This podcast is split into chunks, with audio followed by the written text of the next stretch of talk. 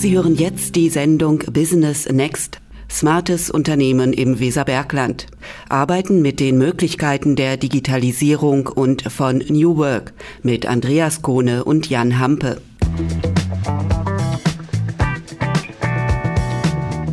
Wie schafft es ein 160 Jahre altes Familienunternehmen, sich zu verändern, um in Zeiten der Digitalisierung erfolgreich zu bleiben? Und wie baut man ein junges digitales Unternehmen von Grund auf auf, das Mitarbeitende aus aller Welt beschäftigt? Das ist heute das Thema bei Business Next.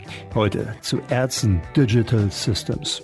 Beispielsweise ist jetzt der letzte Kollege, der gestartet ist, über einen Zwischenstopp in Heidelberg aus Indien gekommen, aus Mumbai. Wir haben aber auch eine Kollegin, die aus dem Iran kommt, zwischenzeitlich schon in Russland und in Polen war und die es dann auch ins kleine Hameln gezogen hat. Es geht nämlich genau darum, dass es nicht um den Digitalismus geht, weil das ist eben häufig auch etwas, wo man eben sagt, digital ist alles besser. Das ist überhaupt nicht der Fall, sondern wir nutzen im Prinzip die neuen Technologien, die es erst seit kurzer Zeit gibt, um damit Probleme der Kunden zu lösen, die man früher eben so nicht einfach lösen konnte. Und ich glaube, das ist eben auch ein ganz, ganz wichtiger Ausblick für alle anderen Unternehmerinnen und Unternehmer. Seien Sie herzlich willkommen bei Business Next, bei der Sendung, die Menschen aus dem Weserbergland vorstellt, die was unternehmen, um ihre Ideen umzusetzen und die dabei die aktuellen Möglichkeiten der Digitalisierung und des sogenannten New Work nutzen. Wir wollen das erfahren von Menschen, die andere vielleicht bei ähnlichen Vorhaben inspirieren können. Und heute Abend hören Sie den ersten Teil über Ärzten Digital Systems GmbH. Was Sie genau wie machen, verraten uns heute aus dem Manager Customer Experience and Success Marketing Janet Brandt und der Geschäftsführer Ricardo Werbein. Und wie in jeder Folge mit dabei ist der Experte für digitale Innovation, der Autor von zwölf Fachbüchern und Unternehmensberater mit dem Schwerpunkt Geschäftsfeldentwicklung, Dr. Andreas Kohne. Hallo Andreas. Hallo Jan, schön wieder dabei zu sein. Du kennst ja unsere Gäste schon. Was glaubst du, kann man am Beispiel von Ärzten Digital Systems erkennen? Ich fand dieses Beispiel, ich habe den Ricardo im CEDITA kennengelernt und über unsere gemeinschaftliche Arbeit als Dozent an der HSW und da haben wir uns ausgetauscht. Und natürlich hat er mir dann auch von seiner Firma erzählt und ähm, ich fand das sehr spannend und habe das hier gerne als Beispiel mit einbringen wollen, weil eine Firma, die sich auf den Weg der digitalen Transformation macht, hat genau drei Möglichkeiten, dies zu tun. Sie kann zum einen versuchen, aus sich selbst heraus mit eigenem Personal, mit eigenen Bordmitteln, wie man immer so schön sagt, die digitale Transformation voranzutreiben. Meistens sehr schwer, vor allem bei großen Traditionsunternehmen. Da spricht man ja auch gerne von diesem Tanker, der schwer beweglich ist und den so zu beschleunigen oder mal eben schnell nach links und rechts zu drehen, ist beliebig schwierig. Zweite Möglichkeit, ich kaufe mir ein Startup oder ich beteilige mich finanziell an einem Startup, um mir externes Know-how und damit eine ganz andere Geschwindigkeit dazu zu holen. Oder drittens, und das ist genau der Weg, den Ärzten Digital Systems hier gegangen ist, ich gründe eine neue Digitalfirma aus, nehme Teile der Mitarbeiterschaft, die sich für dieses neue Thema begeistern können, gründe die mit aus, hole mir dann aber frisches Humankapital, wie man so schön sagt, frisches Know-how extern vom Markt dazu und fange dann an, aus dem externen Unternehmen das digitale Know-how in die Firma zu transferieren und, wie wir gleich sicherlich auch noch erfahren, weitere Geschäftsmodelle damit aufzubauen, um mit der Erfahrung aus der eigenen internen Transformation auch extern Geld zu machen. Und das fand ich ein unglaublich tolles Beispiel, das Mut macht, das glaube ich auch als, als Beispiel hier für weitere Traditionsunternehmen dienen kann. Und deswegen freue ich mich, dass wir heute heute mit den beiden Kollegen sprechen können. Ich bin Jan Hampe. Schön, dass Sie mit dabei sind. Wie schafft es ein 160 Jahre altes Familienunternehmen, sich zu verändern, um in Zeiten der Digitalisierung erfolgreich zu bleiben? Und wie baut man ein junges digitales Unternehmen von Grund auf auf, das Mitarbeitende aus aller Welt beschäftigt? Das sagen uns diese beiden. Ganz herzlich willkommen hier bei Business Next. Janet Brandt, Ricardo Werbein. Hallo Jan. Vielen Dank dir. Ja, schön, dass ihr beide da seid. Janet, zu deiner Berufsbezeichnung. Bei euch auf der Website, da steht Manager Customer Experience and Success. Manager für Kundenerfahrung und Erfolg. Habe ich das richtig gelesen oder wie würdest du dich bezeichnen?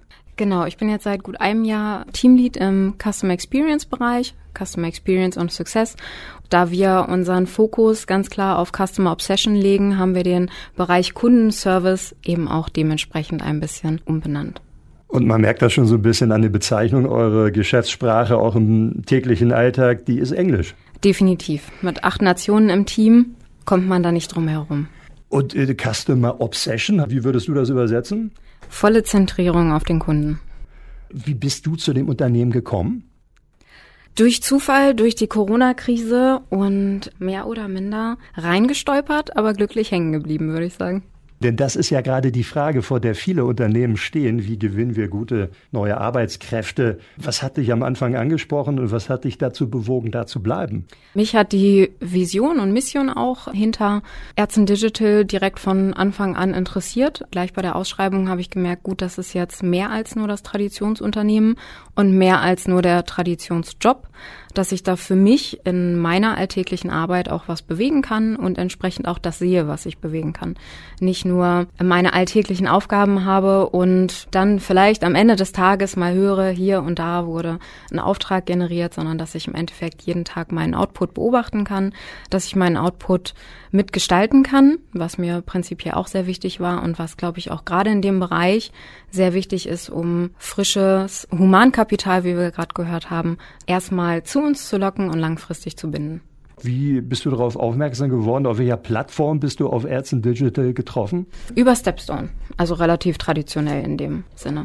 Das ist einer der Wege und wir werden das im Laufe der Sendung auch noch erfahren, wie genau ihr junge Mitarbeiterinnen und Mitarbeiter gewinnt. Aber erstmal ein bisschen was zu den Hintergründen und wie es überhaupt zu Ärzten Digital Systems, im Laufe der Sendung werde ich auch diesen Namen noch richtig aussprechen, hier unfallfrei, wie es dazu gekommen ist. Denn man kennt die Ärztner Maschinenfabrik, die ist die große Mutter. Ihr helft mit, dass die Ärztner Maschinenfabrik auch nach 160 Jahren erfolgreich bleibt. Die Ärztner Maschinenfabrik produziert ja so interessante Dinge wie Drehkolbenverdichter, Drehkolbengebläse, Schraubenverdichter, Turbos ist ein international führender Anbieter eben von zweischwelligen Drehkolbenmaschinen, steht seit 2010 im Lexikon der deutschen Weltmarktführer. Sitz des Unternehmens seit Gründung 1864 durch Adolf Meyer ist Erzen. Zur Unternehmensgruppe gehören über 50 Tochtergesellschaften mit insgesamt rund 2500 Mitarbeitenden. Rund 1000 allein im Stammhaus Erzen. Tochtergesellschaften gibt es ja weltweit, unter anderem in Ägypten, Brasilien, Indien, Singapur, Russland, Südafrika, Südkorea, den USA und den Vereinigten Arabischen Emiraten und in Hameln. Auf dem Hefehof sitzt eine der jüngsten Tochtergesellschaften und der Geschäftsführer Ricardo Werbein ist ja heute hier bei uns. Ricardo, noch einmal ganz herzlich willkommen. Was sind diese Drehkolbenverdichter? Was macht eigentlich die Erzner Maschinenfabrik konkret? Ja, das ist eine sehr gute Frage. Ich glaube, das ist ja auch für viele immer wieder, die durch Erzen fahren, so ein Mysterium, eine sehr große Fabrik mit wahrscheinlich auch Bekannten und Verwandten, die dort arbeiten. Was macht Erzen eigentlich aus? Wir sind ein Produzent, wie du schon richtig gesagt hast, jetzt mit einer Erfahrung von fast 160 Jahren im Bereich der zweiwelligen und neuerdings auch einwelligen Kompressoren und Gebläse. Wofür werden sie eingesetzt? Nehmen wir mal ein ganz triviales Beispiel, weil ich glaube, das kann jeder nachvollziehen. Seine Kaffeebohnen. Die werden ja irgendwo produziert und müssen natürlich eben auch von A nach B transportiert werden. So, jetzt kann man das natürlich machen über zum Beispiel ein Förderband oder ähnliches. Aber es gibt eben auch den Anwendungsfall des pneumatischen Transports. Das heißt, du setzt also an ein Rohrleitungssystem ein Gebläse von uns, was quasi dort Luft durchschiebt und dann gibst du aus einem Silo, was da drüber hängt, die entsprechenden Bohnen ein. Und damit kannst du also dieses Schüttgut, was damit fluidisiert wird, dann über mehrere hundert Meter und bis zu Kilometern dann eben auch fördern. Das ist natürlich nicht nur der Fall bei Bohnen, sondern das geht auch für Zement und alle möglichen anderen Gase. Und das ist eigentlich so im Prinzip die Idee hinter den Drehkolbengebläsen und Schraubenverdichtern. Und da kann man natürlich noch so viele unterschiedliche Varianten von einem zeigen, aber ich glaube, das ist für unsere Hörerinnen und Hörer erstmal so das plakativste Beispiel, wofür so eine Maschine eingesetzt werden kann. Der Markt, der ist wirklich weltweit. Also ihr seid Weltmarktführer in diesem Bereich. Und das ist natürlich ein Unternehmen aus dem Maschinenbau. Also was ganz Handfestes, ganz Konkretes. Wir leben heute in immer digitaler werdenden Welten. Und ihr habt nun die Ärzten Digital Systems GmbH gegründet. Du bist der Geschäftsführer. Vielleicht nimmst du uns noch mal mit auf den Weg. Wie ist es dazu gekommen? Denn du bist ja wirklich ein Kind dieses Unternehmens. Also du hast da wann genau angefangen als was? Ja, die Geschichte geht schon ein bisschen weiter zurück. Ich habe angefangen dort 2008 mit einer ganz handwerklichen Ausbildung im Bereich Mechatronik, war dann in Hildesheim dort zur Berufsschule gegangen, habe dann aber nach meiner Ausbildung das Unternehmen erstmal verlassen, habe dann noch ein bisschen was anderes gemacht. Anschließend bin ich dann 2016 wieder eingestiegen im Bereich Marketing, Produktmanagement und war dann auch relativ schnell verantwortlich für eins unserer Kernprodukte, den sogenannten Delta Hybrid. Also Hybrid steht dabei für die Verschmelzung von zwei Welten, weil das die Kombination aus Drehkolbengebläse und Schraubenverdichter ist. Und weil dieses auch schon seit der Einführung dieses Delta Hybrids eigentlich unser innovativstes Produkt war, war damals auch die Frage, wie entwickeln wir das Ganze weiter? Du hast natürlich die physisch-physikalische Komponente der Maschine, aber natürlich eben auch die elektrisch-elektronische Komponente. Und seinerzeit wurde ich dann beauftragt, eine Maschinensteuerung zu entwickeln, die quasi die bestehende Steuerung ablöst und dann auch so ein Stück weit dieses Thema IoT Readiness dann eben erfüllt. Jetzt ist IoT Readiness ja schon wieder so ein Fachwort. Also letzten Endes geht es eigentlich darum, die Betriebsdaten der Maschine an einer zentralen Schnittstelle zur Verfügung zu stellen, weil natürlich auch die Kunden wissen wollen, wie geht es ihrer Maschine. Und über diese Gedanken sind wir eigentlich zu dem Punkt gekommen, wie kann eigentlich Ärzten auch zukünftig seine Geschäftsmodelle innovieren und auch mit dem gesamten Thema digital, digitale Transformation Geld verdienen. Und damals sind wir dann gestartet, mit dem damaligen Geschäftsführer und Gesellschafter Klaus Heller zu überlegen, wie können wir also daraus ein Geschäftsmodell generieren und sind dann im Prinzip in die Marktevaluation gegangen und haben geschaut, welche Bedürfnisse hat der Kunde eigentlich im Umgang mit unseren Maschinen, also eine gewisse Transparenz, wie steht es um den Wartungszustand meiner Maschine?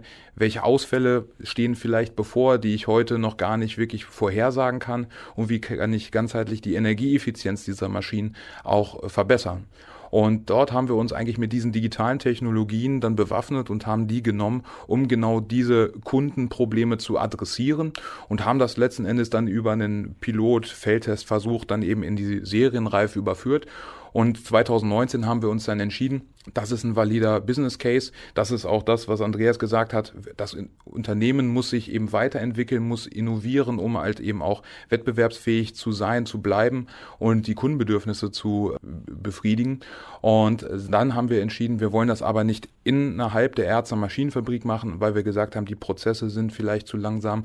Es ist viel zu viel Overhead, sondern wir brauchen was Kleines, Schnelles, Schlagfertiges, um natürlich auch zu schauen, funktioniert das, was wir uns überlegt haben. Und damit haben wir dann eben den Grundstein Grundstein gelegt, um dann im Januar 2020 die Ärzten Digital Systems auszugründen in einer nicht ganz so einfachen Zeit. Das war genau die Zeit, in der auch die Pandemie plötzlich ausbrach. Bis dahin zu kommen, du selbst äh, hast als Mechatroniker im Grunde genommen angefangen in der Ärzner Maschinenfabrik und hast dich dann weitergebildet. Was hast du genau dann für Schritte noch gemacht? Genau, ich habe nach meiner Ausbildung, habe ich für mich selber entschieden, ich möchte ein bisschen mehr machen, bin dann studieren gegangen, habe einen Abschluss im Bereich Wirtschaftsingenieurswesen gemacht mit dem Schwerpunkt Elektrotechnik und Produktionstechnik und anschließend darauf dann nochmal einen MBA in den USA und in der Schweiz St. Gallen um mich quasi für diese Herausforderung dann eben entsprechend theoretisch vorzubereiten und bin dann eben wieder eingestiegen, um genau diese Themen dann auch zu adressieren. Dass du wieder zurückgekommen bist, du hättest ja mit der Ausbildung wahrscheinlich weltweit erfolgreich werden können. War dir das von vornherein klar, dass du eigentlich mit deinem Know-how zurück in die Region kommst und das mit einbauen willst? Oder was gab den Ausschlag, dass du zurückgekommen bist? Also grundsätzlich bin ich natürlich sehr zufrieden hier im Weserbergland. Man kennt es. Ich habe auch viel anderes kennengelernt. Es ist natürlich auch sehr, sehr schön, in äh, North Carolina zu sitzen oder halt eben auch in der schönen Schweiz. Aber am Ende des Tages sind meine Familie, meine Freunde hier gewesen und das war für mich der Ausblick. Und ich wusste natürlich eben auch, dass ich mit der Ärztengruppe oder der Ärztener Maschinenfabrik eben auch ein hochinnovatives Unternehmen habe, was weltweit aufgestellt ist, was eben auch aus Familienhand geführt wird, wo man eben auch als junger, engagierter Mitarbeiter sich eben weiter weiterentwickeln darf und eben auch einem Chancen dann eben eingeräumt werden. Andreas, das ist ja eigentlich fast das Paradebeispiel. So, so müsste es ja eigentlich laufen. Es ist nicht selbstverständlich. In vielen Unternehmen läuft es eben nicht so.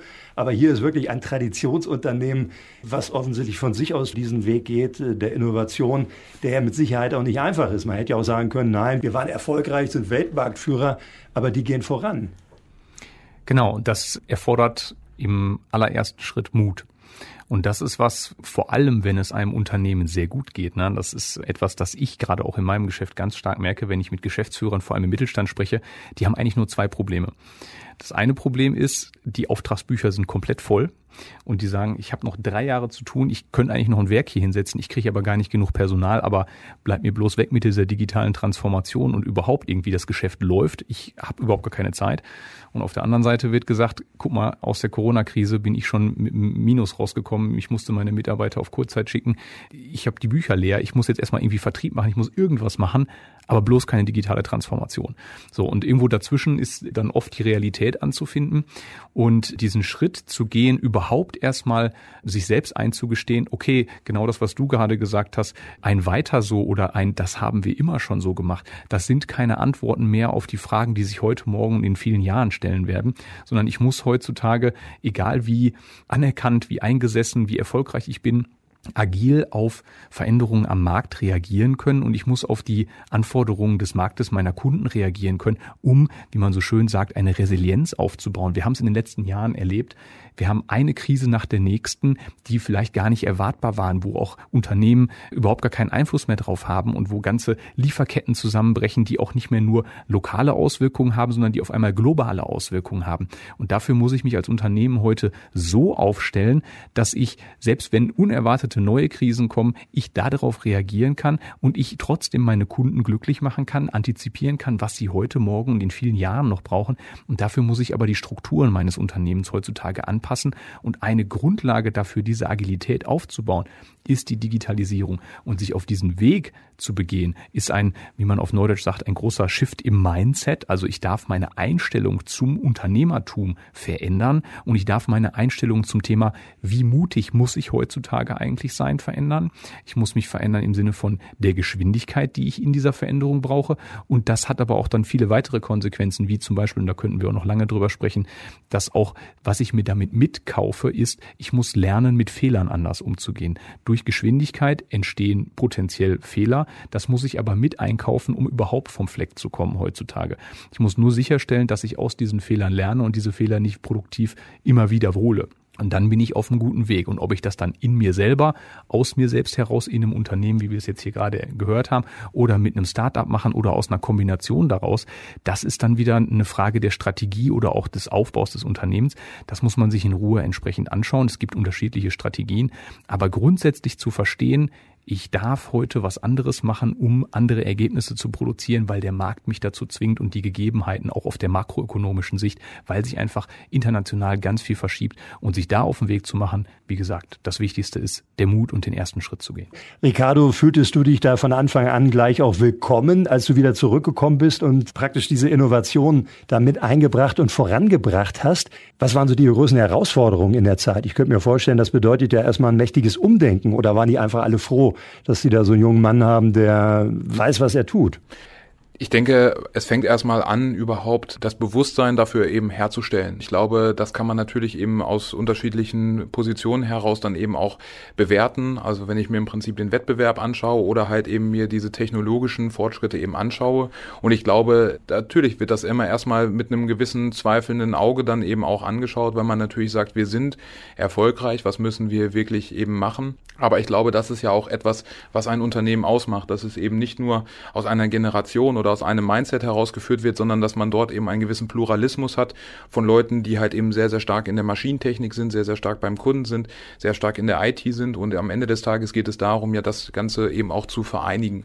Und wir konnten eben durch diesen Projektcharakter, mit dem wir das Ganze in der Zeit gestartet haben, wo wir eben auch unterschiedlichste Parteien mit einbezogen haben, also von der Grundlagenentwicklung über den Vertrieb, über das Produktmanagement, Applikationsmanagement, also die sehr, sehr nah am Kunden sind, aber eben auch IT konnten wir ein sehr, sehr heterogenes Projektteam formen, was dann letzten Endes an diesem gesamten Thema mitgearbeitet hat. Also es war nicht so, dass ich gekommen bin, habe mich eingeschlossen für ein paar äh, Wochen und dann bin ich rausgekommen, habe gesagt, Chaka, jetzt haben wir's, sondern genau das war eben auch das Wichtige, dass quasi diese, heute würde man sagen, Transformationsarbeit, ja, aber das im Prinzip, das damals schon angefangen hat, eben in einem sehr guten Projektteam, wo natürlich auch diese Leute dann die Innovation oder die Ideen, die wir haben, in ihre eigenen Fachbereiche weitergetragen haben und man somit so mal so eine gewisse Saat ausgesät hat. Aber das muss natürlich dann eben wachsen und das muss natürlich auch letzten Endes eben funktionieren, weil man hat natürlich dann sehr, sehr viele Leute, die das eben auch beäugen. Aber ich denke mal, das ist auch gut und daran muss man auch letzten Endes eben wachsen und man darf das dann nicht als Kritik nehmen, sondern man muss das dann eben auch einfach als Erfahrung mit einbeziehen in diesen gesamten Prozess. Und ich glaube, wenn man dort die Leute gut mitnimmt, dann kann es eben auch sehr erfolgreich sein. Aber, und das hat ja eben gerade Andreas auch gesagt, es bedarf natürlich eben auch einer immer gewissen unternehmerischen Risiko, was eben auch ein Unternehmer gehen will, weil man kann sonst so viele Strategien und Pläne machen, aber am Ende des Tages ist es immer die Realität, die es dann eben zeigt, ob es eben funktioniert oder nicht. Und du hast es ja eben schon gesagt, 2020 war jetzt nicht so das normalste Jahr mit dem Ausbruch der Corona-Pandemie und auch das Jahr 2021 war für Ärzten ein bisschen volatil, weil wir dort Opfer eines Angreifers im Bereich der Hacker- oder Ransomware-Angriffe geworden sind. Und das sind natürlich eben auch alles Sachen, die dazu beitragen, dass man sich wiederum hinterfragt, ist das jetzt richtig? Corona war eigentlich mehr ein Accelerator. Alle wollten digital, auch die Klärwerksmeister und äh, Betriebsleiter. Der Hackerangriff war natürlich dann wieder ein Dämpfer, der auch gesagt hat, wie viel digital können wir eigentlich? Ist nicht vielleicht doch irgendwie die Schreibmaschine das Mittel der Zeit? Also da muss man natürlich auch immer schauen, wie geht man letzten Endes mit solchen makroökonomischen Einflüssen dann eben um. Aber ich denke, wir haben es auf jeden Fall bewiesen, dass es funktioniert und jetzt sind wir mittlerweile eben in einer sehr, sehr guten Wachstumsphase. Nochmal zu dieser Umbruchphase in der Ärzte Maschinenfabrik, bevor ihr dann auch zum Hefehof gekommen seid und da jetzt, äh, ihr seid in gewisser Weise auch unabhängig geworden. Was würdest du sagen, um das nochmal zusammenzufassen? Was sind eigentlich so die Etappen? Was kann man daraus lernen aus diesem Prozess, der da ja am Ende gelungen ist? Im Nachhinein klingt es ja immer wie eine Erfolgsgeschichte. Aber was sind nochmal so die Punkte, auf die man achten muss, wenn man so diesen Transformationsprozess erfolgreich bewältigen muss? Was waren so Aspekte, wo du sagst, das sind ganz wichtige Punkte, die wir jetzt vielleicht auch gelernt haben, wie das funktioniert hat? Ja, man lebt das Leben vorwärts und versteht es rückwärts. Ich glaube, was am Anfang sehr, sehr wichtig war, dass wir quasi das Commitment der Geschäftsführung hatten, dass es quasi dort ein gewisses C-Level-Commitment war, äh, dass es also jetzt nicht im Prinzip einfach aus irgendeiner Arbeitsgruppe oder einer Idee heraus entstanden ist. Der zweite wichtige Faktor ist, wir haben uns relativ früh schon Beratungen von extern eben reingeholt. Das heißt, wir hatten also ein Unternehmen, was uns im Bereich Geschäftsmodellentwicklung, eins, was sich im Bereich Data Science und Statistik eben beschäftigt hat und die anderen im Bereich der Infrastruktur, also alles rund um diesen Microsoft Azure AWS Kosmos. Und die haben uns im Prinzip schon mal ein bisschen gezeigt, wie sieht eigentlich so die Landkarte aus, in der wir uns jetzt in Zukunft bewegen wollen. Und aus diesen ganzen Beratungsprojekten haben wir dann auch schon mal einen gewissen Fundus geschöpft, wo wir ungefähr wussten, wie geht die Reise eigentlich weiter. Und letzten Endes sind wir dann gestartet und haben Prototypen gebaut und sind auch quasi direkt damit ins Feld gegangen. Das heißt also nicht nur auf dem Blatt Papier, sondern wir sind wirklich in den Invest gegangen, haben mal 20 Maschinen mit der maximalen Sensorik ausgestattet, haben die quasi zu den Kunden gebracht und haben gesagt, so und jetzt schauen wir mal, wie verhält sich das? Also können wir wirklich die Mehrwerte, die wir mal prognostiziert haben, die wir im Excel-Sheet, sage ich jetzt mal, simuliert haben, auch wirklich in der Praxis wiederfinden? Und das war eigentlich zusammen dann auch mit den Kundenbefragungen, wo wir gesagt haben, lieber Kunde, wie gefällt es dir? Was hat dir gut gefallen? Was hat dir weniger gut gefallen? Was wärst du auch bereit dafür in Zukunft vielleicht zu bezahlen? Eigentlich so das Wichtigste, weil das war natürlich zum einen wichtig für uns, dass der Kunde es möchte, war aber auch wiederum wichtig für all unsere Stakeholder, auch innerhalb der Ärztengruppe, zu sagen, ne, das ist jetzt hier im Prinzip nichts einfach nur mal überlegtes, sondern auch vom Kunden erprobtes. Und ich glaube, das waren so im Prinzip die wichtigsten Punkte, die wir dann eben gegangen sind. Und natürlich dann eben auch das Ganze nicht einfach versanden zu lassen, sondern nachdem wir diesen Feldtest gemacht haben, auch zu sagen, wie geht es jetzt konkret weiter? Und nicht zu sagen, das schieben wir jetzt mal ein paar Jahre, sondern da haben wir wirklich gesagt, wir holen uns jetzt noch mal im Prinzip einmal Hilfe von außen, bauen jetzt quasi diese Plattform auf, bauen uns einen Businessplan und den ziehen wir dann auch wirklich drei Jahre durch. Komme, was wolle. Weil am Ende des Tages muss man einfach die Saat, die man dann ausgebracht hat, natürlich eben auch gut wässern und düngen, um dann auch zu sehen, wie es dann eben wächst. Und ich glaube, das ist etwas, was ich eben vielen Unternehmerinnen und Unternehmern auch mitgeben möchte. Das ganze Thema sollte man angehen. Man sollte jetzt aber nicht einfach in Aktionismus verfallen, sondern wirklich sich mal auch vielleicht von extern, zum Beispiel über Andreas, aber auch wir bieten mittlerweile eben diese Beratungsdienstleistung an. Wir nennen das Ganze vom Maschinenbau für den Maschinenbau, weil wir haben natürlich auch so ein paar Fallstricke mitgenommen und das ist natürlich eben auch unsere Intention, das anderen Unternehmen dann mit auf den Weg zu geben, um quasi aus unseren Fehlern zu lernen und natürlich eben auch schon denen von vornherein zu sagen, was ist eigentlich machbar und was ist eigentlich eher hypothetisch. Und ich glaube, das ist eigentlich eine gute Ausgangssituation. Ärzten IoT Consulting. Exakt. Und wie wird das angenommen? Also empfängt man euch da mit offenen Armen und sagt, Mensch, darauf haben wir gewartet? Ja gut, ich glaube letzten Endes auf ein Warten tut erstmal keiner, sondern wir müssen natürlich auch erstmal Überzeugungsarbeit leisten, weil viele von den Kunden, die wir ansprechen, kennen uns natürlich aus den Verbandsarbeiten beim VDMA. Und wenn wir jetzt als Ärzten dort vorsprechen und sagen, wir machen jetzt auch Beratung, dann sagen die, seid ihr nicht die Jungs mit den Gebläsen. So, und da muss man natürlich erstmal schauen, wie geht man mit dieser Konjugation eben um. Aber am Ende des Tages ist eigentlich das Produkt wirklich sehr, sehr erfolgreich, weil wir eben diesen Proof haben an uns selber, wo wir einfach sagen, schaut mal, wie es bei uns funktioniert hat und wir können euch ganzheitlich eben beraten, wirklich von der Ideenfindung über die Geschäftsmodellentwicklung bis hin zu einem Prototypen und vor allen Dingen auch das, was in diesem gesamten Kontext ja immer mitspielt, ist dieses große Thema KI. Jeder spricht über KI und viele wissen, glaube ich, aus meiner Sicht gar nicht so richtig, was sich dahinter eigentlich verbirgt und was man aber auch erstmal für Grundarbeiten machen muss, weil ich kann natürlich ganz viele Daten analysieren, aber ich muss ja die Daten auch erstmal erheben. Und wenn man jetzt einfach sagt, ach, ich klemme da meinen Sensor an und dann hole ich mir mal ein paar Daten, damit ist es nicht geschehen, weil man muss gucken, wie läuft es im Prinzip mit den Zeitreihen, habe ich die gleichen Zeitstempel, habe ich vielleicht auch irgendwo Verbindungsabbrüche, wie gehe ich damit um? Und wie lerne ich dieses Ganze in meinem neuronalen Netz, also in dieser künstlichen Intelligenz, dann später an. Und ich glaube, das sind einfach Punkte, wo wir dann eben auch überzeugen können, wo dann jetzt auch mittlerweile schon viele Kunden genau diesen USP von uns gesehen haben und diese Projekte eben auch mit uns jetzt umsetzen. Und du hast auch gerade das Stichwort gesagt, Geschäftsfeldentwicklung. Das ist ja auch dein Spezialgebiet, Andreas. Und ich finde, das ist ja ein Paradebeispiel eigentlich dafür, wie man tatsächlich neue Geschäftsfelder erschließt auf einer absoluten Authentizität. Weil ihr könnt sagen, ja, wir sind ja hier die Experten sowohl für das ganz analoge als auch für das Digitale inzwischen, ne, wie sich das entwickelt. Absolut. Also das ist eine prototypische Umsetzung von Transformation und von Innovation aus dem Unternehmen heraus. Wir haben es in der letzten Folge ja mit äh, The Living Core besprochen. Also es kann auch aus sich selbst heraus funktionieren, weil Ärzten weiß am besten, was Ärzten kann und was Ärzten weiß. Und das zu digitalisieren und daraus was Neues zu bauen, was sich aber logisch nach außen gut erklären lässt als Geschichte, zu den Maschinen jetzt noch weitere Services digitaler Natur anzubieten, das ergibt sich ja vollkommen fluide in dem Prozess und das dann aber mit dem ganzen Know-how aufzubauen, ist genau der richtige Schritt. Und so, wie Ricardo das gerade auch beschrieben hat, ist das natürlich ein prototypisches Vorgehen, das auch in meinen Beratungen auch insgesamt natürlich absolut erprobt ist. Nicht zu sagen, ich nehme jetzt, na, wir haben das Thema schon öfter gehabt, agil. Ich nehme nicht meine Entwickler. Hätte jetzt Ärzten auch sagen können, wir nehmen jetzt mal einen guten Batzen Geld in die Hand und wir stecken jetzt Leute in ein Kämmerchen und dann sollen die mal was entwickeln. Und dann kommen die nach drei Jahren wieder raus und sagen, hier, wir haben das genau so entwickelt, Chef, wie du das haben wolltest. Aber der Markt hat sich komplett verändert. Es ist irgendwas ganz anderes passiert. Die Technologie hat sich weiterentwickelt, Netzwerkprotokolle, Cloud Computing, irgendwas ist anders Wer weiß es? Und dann funktioniert das nicht mehr. Aber genauso wie Ärzten das gemacht hat, dass sie in kleinen Schritten sehr früh mit einem Prototypen gestartet hat und dann aber auch immer wieder die Kunden gefragt hat, guck mal, ist das das, was ihr wirklich wollt? Trifft das eure Erwartungshaltung?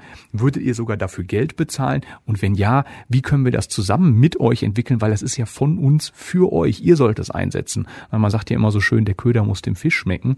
Aber wenn alle Seiten daran Spaß haben, in diesem Prozess sich ranzurobben an das fertige Produkt, an den fertigen Service. Dann haben beide Seiten damit gewonnen. Die einen Erfahrung, die anderen Produkt und die anderen können es nachher nutzen. Also genau so sollte man da prototypisch rangehen und nicht ganz verkopft sagen, ich mache mir jetzt einen Plan ich plane das neue Produkt, die neue Dienstleistung von A bis Z mit allen Features und allem, was ich damit machen könnte, müsste, sollte. So typisch, man nennt das ja so dieses German Engineering. Also man setzt sich hin und plant das erstmal und dann wird ein großer Projektplan geschrieben und dann macht man das von A bis Z. Das sind ja diese klassischen Wasserfallprojekte, wie man sie früher hatte. Aber da heute zu sagen, ich muss agil da dran gehen, ich muss die Kunden mitnehmen, weil für die mache ich das ja nachher.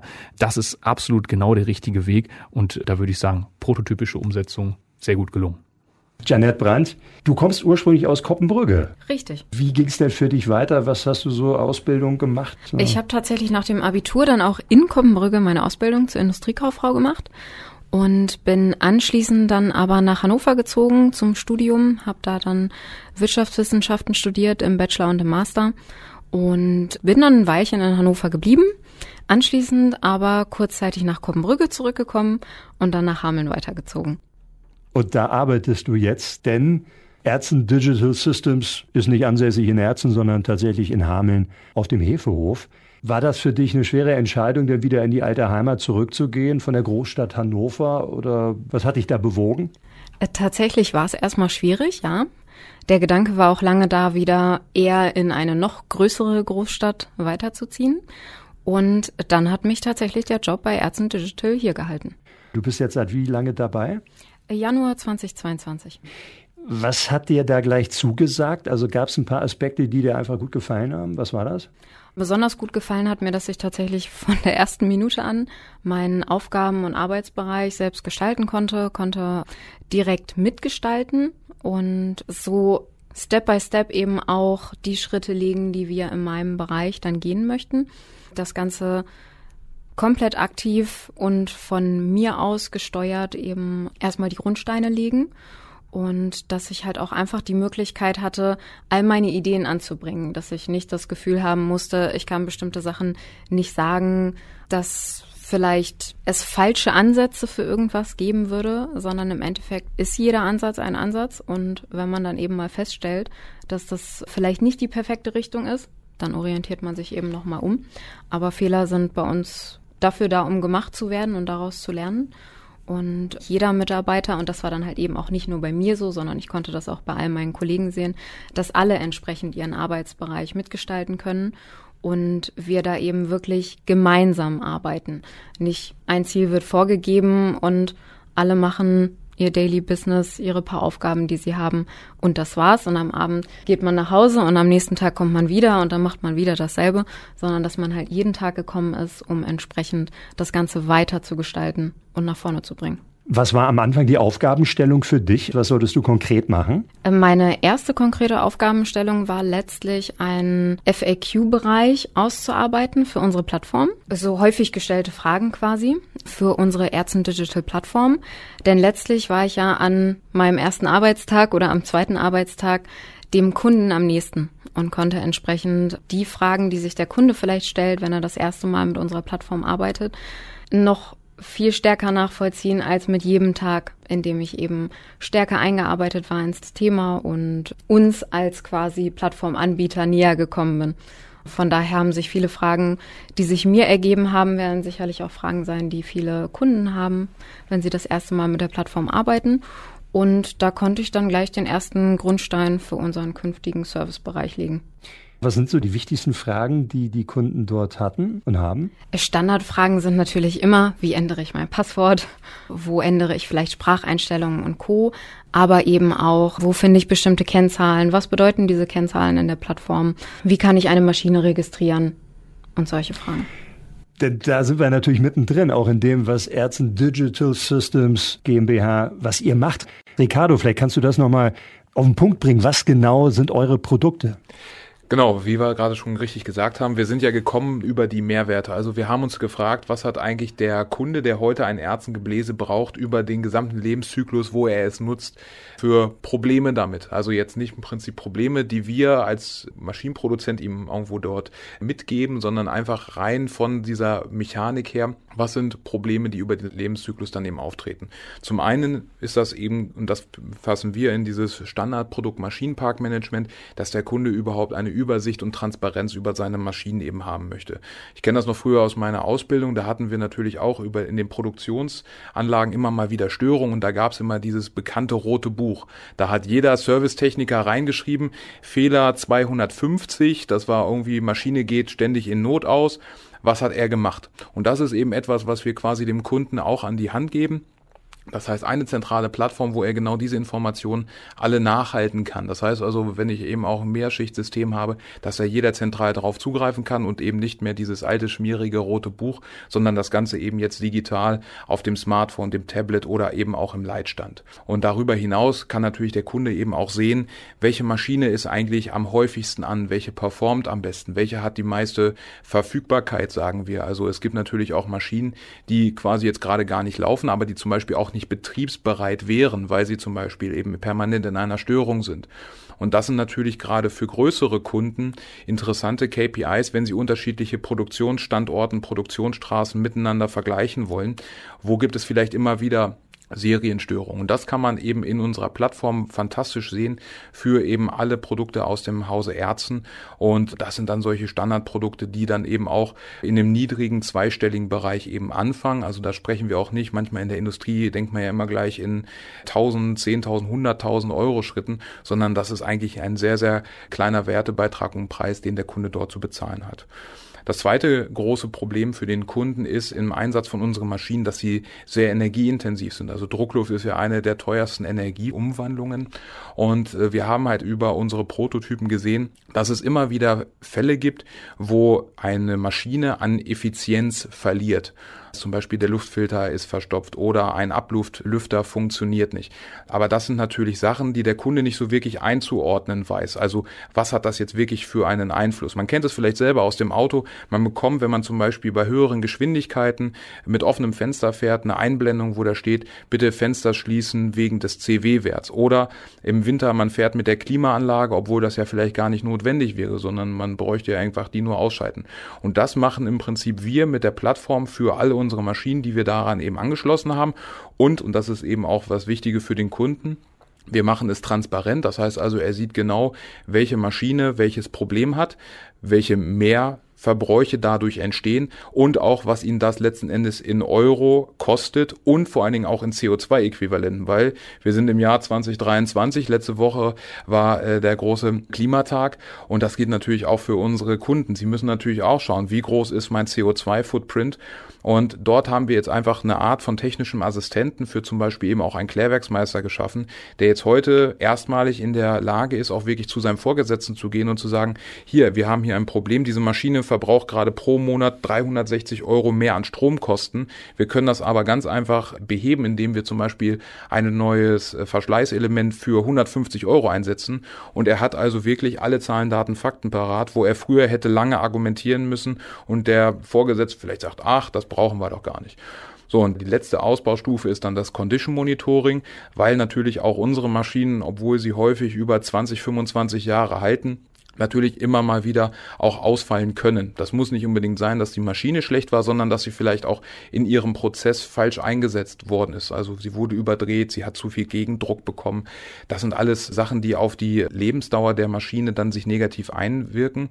Und wir können im Prinzip mit unserer Sensorik diesen Zustand eben überwachen und sehen dann eben auch entsprechende Tendenzen. Das Ganze nennen wir den Anomaliescore. Das heißt also, wir haben aus einer gewissen Komposition an unterschiedlichen Parametern ein Modell gebaut mit unserer künstlichen Intelligenz, die dann eben sagt, die Maschine befindet sich in einem Gutbereich oder auf einmal sehen wir vielleicht einen leichten Trend in Richtung der Gelbstufe und dann können wir im Prinzip schon sagen, Achtung, mit der Maschine passt irgendwas und somit können wir Ausfälle so ungefähr zwei Wochen im Vorfeld vorhersagen. Und man, jetzt denkt man vielleicht zwei Wochen, naja, aber das gibt dem Kunden die Zeit. Erstmal, er weiß genau, woran es liegt. Er muss also sich nicht erst wieder einen Servicetechniker in die Maschine reinstecken, er weiß genau, welches Teil eventuell benötigt wird, kann das Ganze eben vordisponieren und kann dann zum Beispiel den Ausfall auf zum Beispiel das Wochenende legen, wo er sowieso nicht produziert. Und am Ende des Tages ist dann sein Endkunde auch wieder glücklich, weil es eben keine Lieferengpässe gibt. Und ich meine, das letzte Jahr hat ja gezeigt, Lieferengpässe will keiner haben. Vielen Dank erstmal für diesen Einblick in das, was ihr da produziert. Andreas, du bist ja ein technisch versierter Mensch. Was da entstanden ist in den letzten Jahren, also wirklich die Verbindung aus den mechanischen Geräten und dann der digitalen Sphäre, das klingt für mich faszinierend. Also schlägt da dein Herz auch etwas höher und sagst du, huh, ja, absolut. Ich, ich sage ja immer vor mir selbst, ich bin staatlich attestierter Nerd. Ja. Also ich habe theoretische Informatik studiert und auch noch promoviert in theoretischer Informatik. Und da kommt eine gewisse Affinität zu Zahlen, zu Verarbeitung und zu Darstellung von Zahlen absolut. Also ich liebe auch Dashboards, also die grafische Darstellung von wichtigen Parametern, ne? egal ob das jetzt Finanzkennzahlen sind oder in dem Fall jetzt mechanische Daten oder äh, Nutzungszeitdaten und Verbräuche. Das finde ich äh, unglaublich klasse. Und so geht's auch ganz vielen Kunden, die vorher einfach nur, ich sag mal, äh, das ist nicht despektierlich gemeint, aber die haben einfach nur die Maschine da stehen gehabt. Ja, und du konntest sie an- und ausschalten. Dann entweder läuft die oder die läuft nicht. Und jetzt hast du die Möglichkeit, wirklich ins Innerste der Maschine reinzuschauen, auf der Datenebene und in Echtzeit zu schauen, wie geht's eigentlich dieser Maschine? Wie geht's der vielleicht auch morgen und in drei Tagen? Und kann ich da was optimieren? Was sind die Verbräuche? Kann ich da vielleicht sogar Geld mitsparen? Und das ist natürlich ein riesen Mehrwert für den Kunden, weil der jetzt sehr viel mehr als diese Maschine hat, sondern er hat wirklich Daten, die es ihm erlauben, über den Zustand der Maschine jederzeit Bescheid zu wissen und auch zu entscheiden, wie fahre ich weiter mit dieser Maschine. Und das greift ganz wichtige industrielle Trends gerade auf. Ein wichtiger Trend ist der Bereich Predictive Maintenance. Es geht um vorausschauende Wartung. Das ist ja genau das, was der Ricardo gerade angesprochen hat. Auf Basis von Daten und dem in der Firma vorhandenen Wissen der Techniker, dass sie wissen, wenn die Maschine die und die Verbrauchsanomalien aufzeigt, wenn wir diese Stromabrisse vielleicht messen können, wenn wir, möglicherweise wird auch mit Mikrofonen gearbeitet, dass man sagt, ah, wenn man dieses Geräusch über einen längeren Zeitraum hier und da aufnehmen kann, dann wissen wir aus unserer 160 Jahre alten Erfahrung, dann wird in Zeitraum X eine Maschine kaputt gehen, wenn wir nicht etwas ändern. So, und dann gibt's ja wieder mehrere Stufen. Die erste Stufe ist, ich warne das an, ne, dass wir dann dieses Condition Monitoring, dass ich dem Kunden wie über so ein Ampelsystem ganz einfach grafisch darstelle, guck mal, ist alles grün oder wir sind kurz vor gelb oder äh, ist schon tiefgelb, äh, wir gehen auf kirschgrün zu, pass mal auf, da musst du wirklich eingreifen.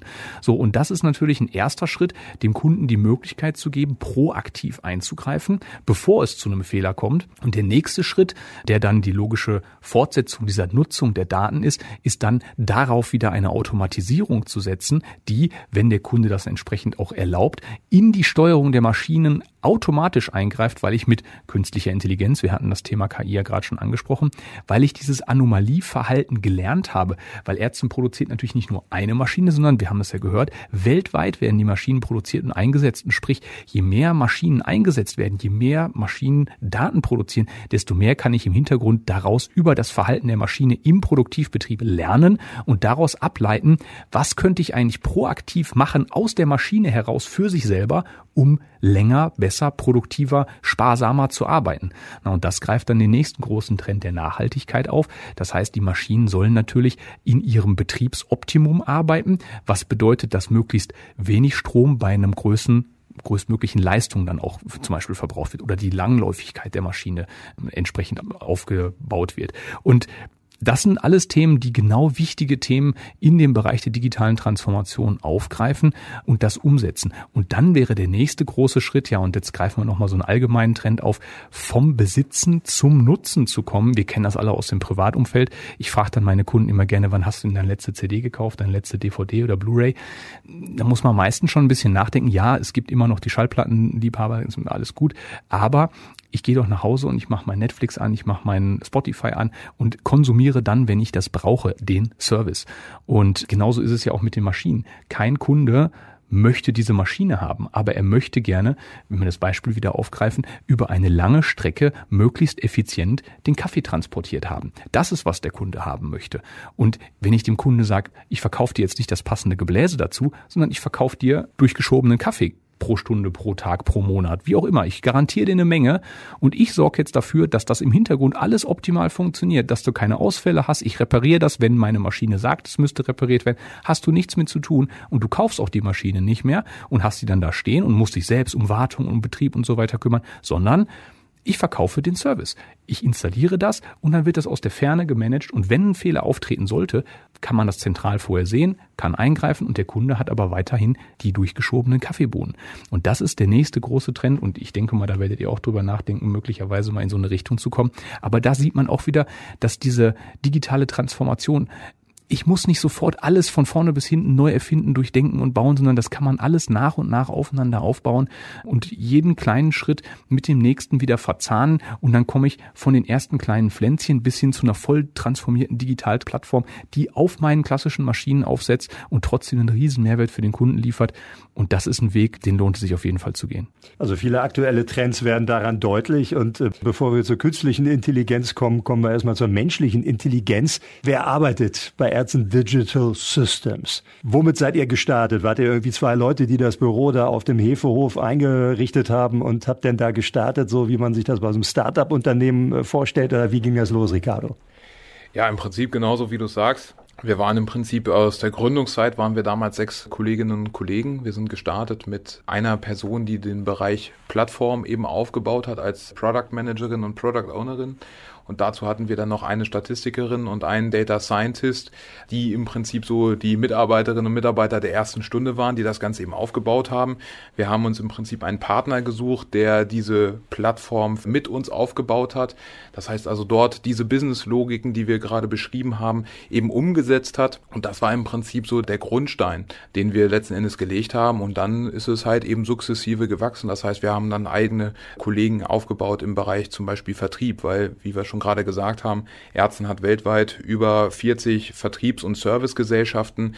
Nur weil ich jetzt einfach mein digitales Produkt ins Schaufenster stelle, da ist es ja noch lange nicht verkauft, sondern natürlich dort geht natürlich auch dieser Innovationsprozess und Transformationsprozess weiter. Das heißt, die Leute, die gestern nur Maschinen verkauft haben und vielleicht Maschinen mit entsprechenden Service- und Wartungsverträgen, müssen ja jetzt eben auch entsprechend geschult werden. Was können sie dabei eben auch noch zusätzlich verkaufen an Digital Services? Und was ist vor allen Dingen der Mehrwert, weil, wie wir schon gerade gesagt haben, ne, der Köder muss dem Fisch schmecken und genau das waren im Prinzip diese Metriken, die wir dann verwendet haben. Wir haben dann eben selber Digital Champions aufgebaut in diesen Gesellschaften, die dann quasi der Spezialist vor Ort waren, um dann eben auch diese Fragen, die natürlich auch ein Kunde hat, rund um dieses Produkt zu beantworten, weil natürlich man kommt zum Beispiel zu einer Kläranlage, wo unsere Maschinen eben auch häufig eingesetzt werden, also zum Beispiel hier in Hameln. Unser Abwasser wird also auch mit Ärztenmaschinen gereinigt, aber auch in zum Beispiel Bad Pyrmont. Also jeder Hörerin und Hörer hat eigentlich einmal mindestens am Tag mit unseren Maschinen zu tun. Und das ist natürlich eben auch etwas, was wir dann eben vorantreiben wollen und vorantreiben müssen, dass halt eben dort auch diese entsprechenden Mehrwerte konvertiert werden. Wir haben ja gehört, wo überall eure Maschinen eingesetzt werden. Und äh, ich kann mir vorstellen, der Service, der wird jetzt auch weltweit angefordert und gebraucht. Das heißt, du als Geschäftsführer bist auch weit rumgekommen. Kann man das sagen? Du bist einmal um die Welt gereist.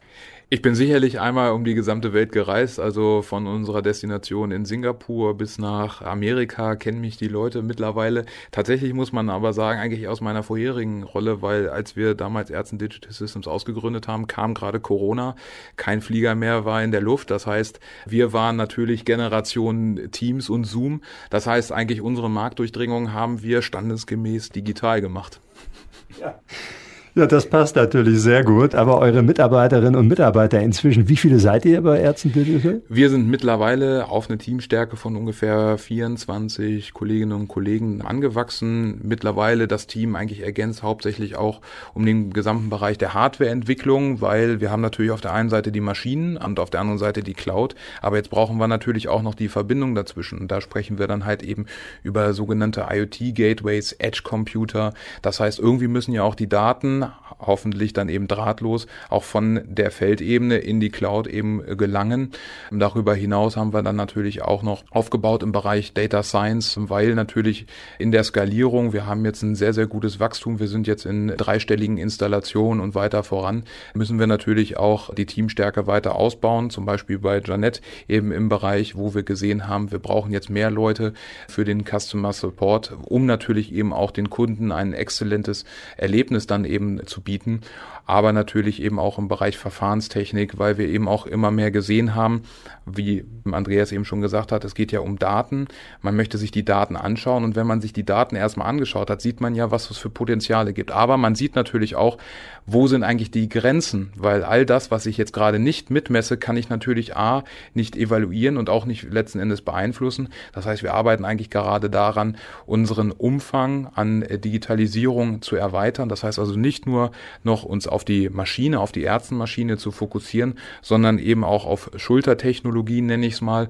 Also dort, wo letzten Endes dann eben auch unsere Prozessluft benötigt wird, beispielsweise in, in den Belebungsbecken oder halt eben in den Rohrleitungssystemen, um das eben auch noch mit zu integrieren. Und dafür brauchten wir eben auch Verfahrensingenieure, die genau solche Prozesse dann eben sich anschauen und dann eben auch diesen Umfang, den wir heute für unsere Maschinen anbieten, natürlich eben auch zu erweitern und somit natürlich auch dem Kunden ein ganzheitliches System eben zu lösen und nicht nur quasi eine Inseltechnik. Eure Mitarbeiterinnen und Mitarbeiter, sitzen die tatsächlich am Hefehof und schwärmen von da denn aus oder habt ihr die überall zu sitzen, so dezentral? Wie seid ihr da strukturiert?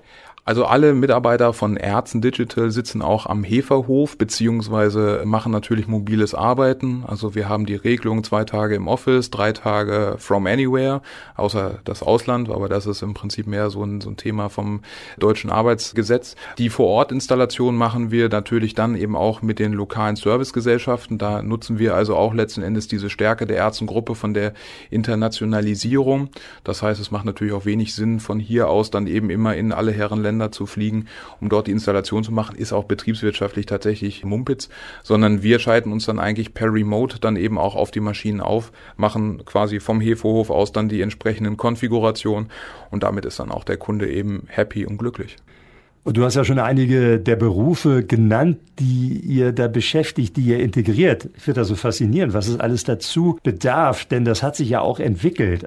Was sind derzeit die Arbeitskräfte, die ihr am meisten sucht? Also im Prinzip ist es so, wie wir schon gerade gesagt haben, das letzte Jahr war natürlich extrem wild am Arbeitsmarkt. Man hat sehr, sehr viele Wechsel gesehen. Viele Leute sind auch, weil es eben Remote Work gibt, nicht mehr daran gebunden, dort zu arbeiten, wo sie auch leben.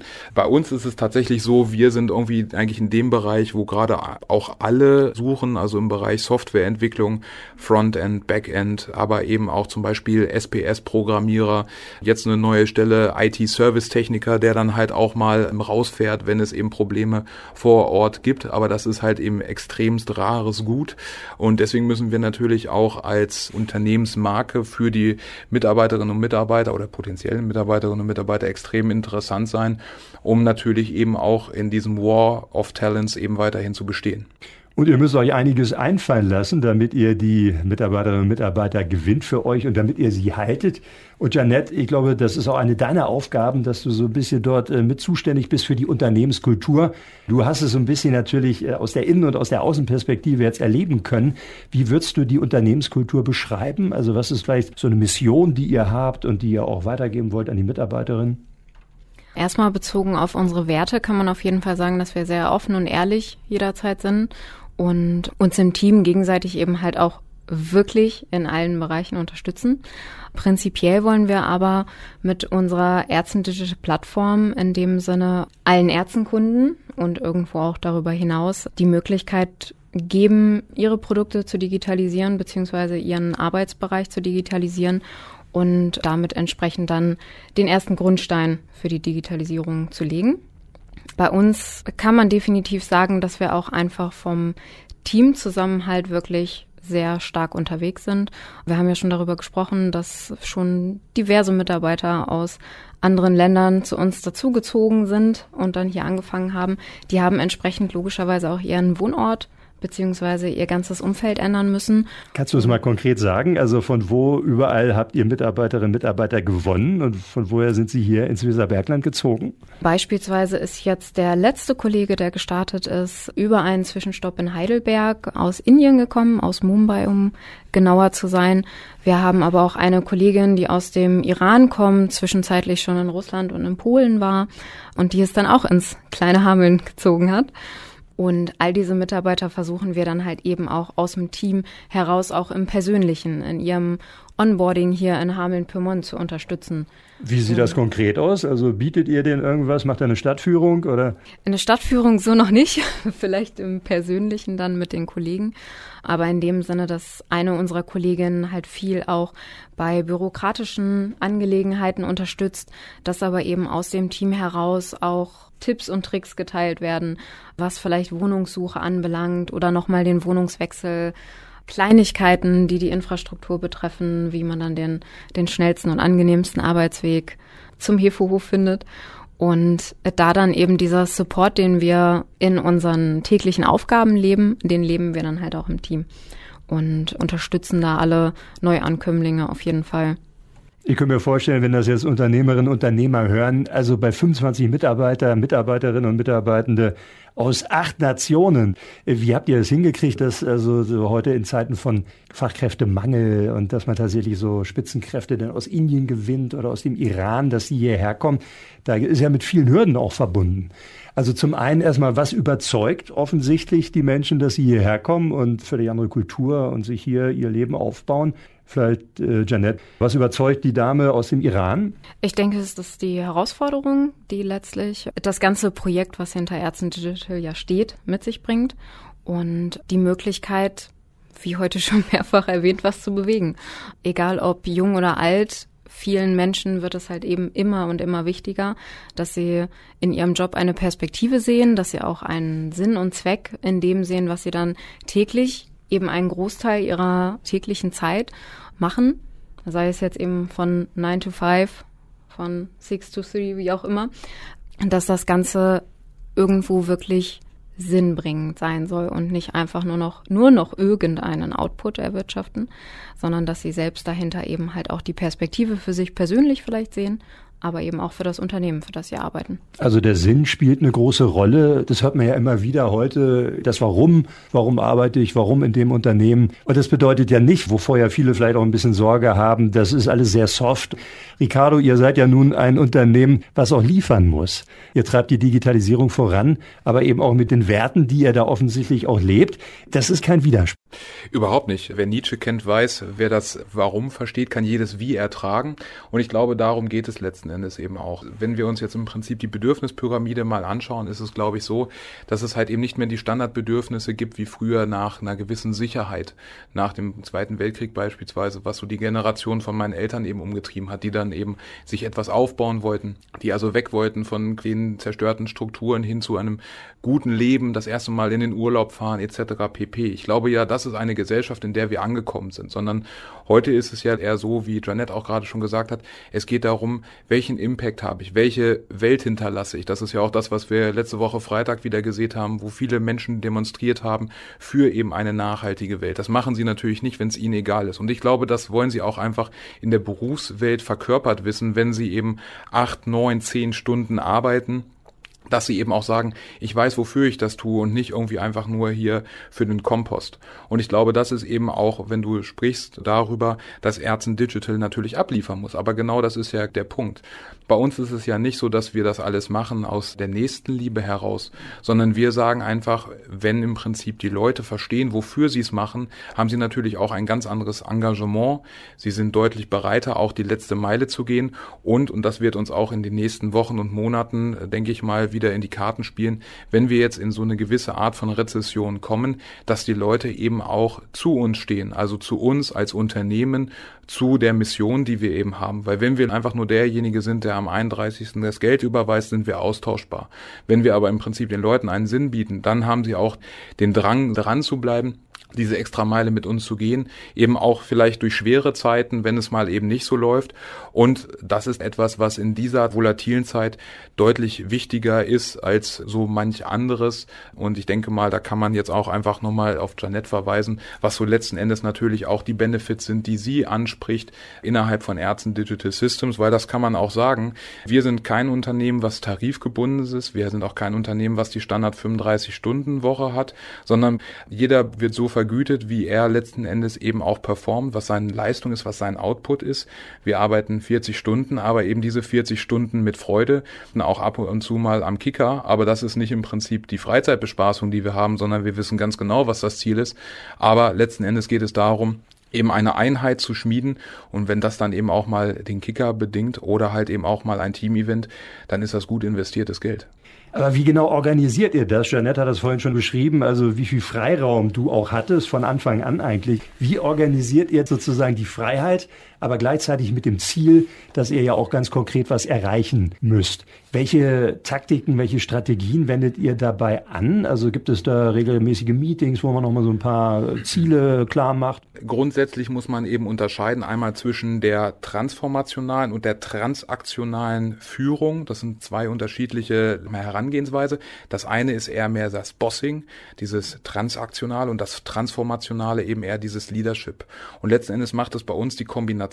Das heißt, bei uns kommt jetzt keiner und hat im Prinzip eine To-Do-Liste. Die muss er abarbeiten und wird daran letzten Endes gemessen, sondern bei uns geht es eben darum, jeder Mitarbeiterin und jeder Mitarbeiter, der bei uns anfängt, muss quasi über den Prozess des Onboardings verstehen, wofür wir bei Ärzten Digital stehen, was unsere Ziele sind und was sein Wertebeitrag dazu ist. Und daran messen wir ihn auch. Und das ist eigentlich etwas, was wir gesehen haben, deutlich besser performt, als wenn wir jedem einfach nur morgens sagen, was er heute für Sachen zu tun hat, weil das frustriert eben nur, weil damit ist man eben auch ersetzbar. Und wir wollen halt den Leuten einen Sinn bieten, danach, dass sie eben auch entsprechend streben, dass sie also selber auch eben wachsen in ihrem Beruf oder in ihrem Tätigkeitsfeld. Und das ist eben etwas, was fantastisch eben funktioniert und was sich eben auch immer weiter in der Welt durchsetzt, weil wenn wir mal gucken zu Apple, zu Google etc. pp, dieses typische Bossing von früher ist dort eigentlich schon gar nicht mehr so wirklich en vogue. Das ist mehr so noch in alten Unternehmen vielleicht hier und da nochmal. Aber es geht eigentlich um den Mix. Natürlich gibt es auch mal Tage, wo man eben nicht mehr mit laissez-faire Führungsstil dort weiterkommt, sondern wo man natürlich auch mal liefern muss. Der Kunde wartet. Da ist es natürlich eben nicht mehr getan mit einer verständlichen Vision und Mission, sondern da muss eben auch einfach mal der Hammer auf den Nagelkopf getroffen werden. Na klar, je nach Anforderung natürlich. Andreas, du hast ja nun wirklich Einblick in viele Unternehmen als Unternehmensberater, hast viele moderne Unternehmen mitbegleitet auf ihrem Weg, aber du kennst auch die ganzen traditionellen Unternehmen. Also das klingt für mich erstmal hier wie so ein, auch das, wie eigentlich so ein Paradebeispiel, dass man einerseits eine gemeinsame Vision hat, der wir folgen, wo jeder Freiheit bekommt dazu, aber man erreicht auch ein Ziel. Absolut. Und das Schlagwort ist hier natürlich New Work. Das haben wir uns natürlich hier auch im Sinne der Sendung als eins der großen Themen neben der digitalen Transformation gesetzt. Und wenn wir mal ganz zurückgehen, New Work geschaffen als Idee in den 1970er Jahren in Amerika von Friedhof Bergmann, als so die erste große Krise in der Automobilbranche war, hat er damals lange geforscht, wie ich es schaffe, Mitarbeiter so in dem Unternehmen einzusetzen, dass sie den Wert erkennen, den sie dort selbst generieren und dort gerne arbeiten. So, und er hat damals das zusammengefasst und indem er die Mitarbeiter gefragt hat und das auch nicht nur einmal und auch nicht nur ganz einfach, sondern er hat gesagt, was möchtest du wirklich, wirklich tun?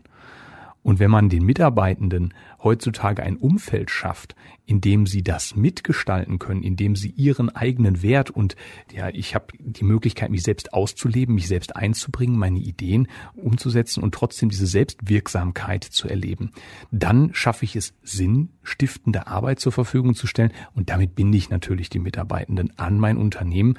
Und wenn wir dann das schaffen, diese Schaffenskraft der Mitarbeitenden auch fokussiert auf ein Ziel auszurichten, dann sind das die Unternehmen, die heutzutage unaufhaltbar sind, weil einfach alle wirklich am gleichen Strang ziehen, weil jeder versteht, was ist meine Rolle, was ist meine Position und aber nicht sich fühlen wie so dieses klassische Bild, ich bin ein starres Rädchen in einem riesigen Gebilde, einer riesigen monströsen Maschine und wenn ich kaputt gehe, dann werde ich einfach ersetzt, sondern ich bekomme heutzutage eine Aufgabe und ich bekomme Leitplanken, die mir zwar nach links und rechts irgendwie sagen, okay, bis hier und nicht weiter, aber dazwischen habe ich meinen Freiraum und wenn ich die Arbeit darin gestalten kann, dann kann ich mich da auch wirklich drin umsetzen. Und wir haben das ja gerade auch von Janet schon gehört, dann kann ich mich vollkommen einbringen, dann kann ich das ausleben, dann kann ich selber ins Gestalten kommen.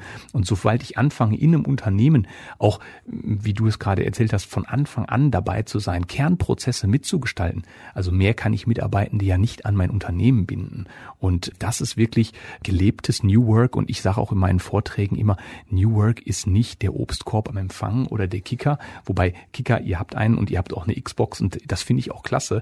Aber da geht es jetzt nicht darum zu sagen, ich stelle euch hier einen Kicker und eine Xbox hin und es gibt auch noch eine Banane und einen Apfel für die Mitarbeitenden vorne. Und jetzt haben wir aber New Work. Das ist falsch verstanden, sondern das kann man als Teil dieses Konzeptes im Sinne der Mitarbeiterzufriedenheit noch machen oder um die Mitarbeiter nochmal in, in einem anderen Kontext Kontext zusammenzubringen, um einfach mal einen lockeren Austausch hinzubekommen, weil vielleicht auch dieses Kaffeeküchengespräche, vor allem in Corona sind die natürlich weggefallen, einfach andere Räume der Begegnung zu schaffen. Und wenn ich das in dem Gesamtkontext mit der sinnstiftenden Arbeit hinbekomme, dann ist das New Work par excellence. Vielen Dank, Andreas, dass du das nochmal so auf den Punkt gebracht hast und auch diesen Begriff nochmal New Work. Das ist ja unser Sinn und Zweck auch dieser Sendung, das ein bisschen herauszukriegen. Was bedeutet das eigentlich? Weil es gibt ja auch wieder die Stimmen, die sagen, New Work funktioniert nicht aus verschiedenen Gründen. Das ist wahrscheinlich eine Definitionsfrage. Aber Ricardo, kannst du was mit diesem Begriff New Work anfangen? Und was bedeutet das für dich konkret? Du hast es ja eben gerade schon so ein bisschen erläutert, wie ihr das macht. Aber ist das durchaus ein sinnvoller Begriff auch in die Richtung, in die wir denken können für die Arbeit der Zukunft? Also grundsätzlich mit dem Begriff New Work, wir, wir leben ihn quasi, ohne ihn jetzt wirklich uns mal vorgenommen zu haben. Also die Ausgründung war jetzt nicht der Zeitpunkt, wo wir gesagt haben, wir bauen ein neues Produkt und wir machen auch gleich mal was ganz anderes in der Hinsicht, dass wir sagen, wir machen jetzt New Work.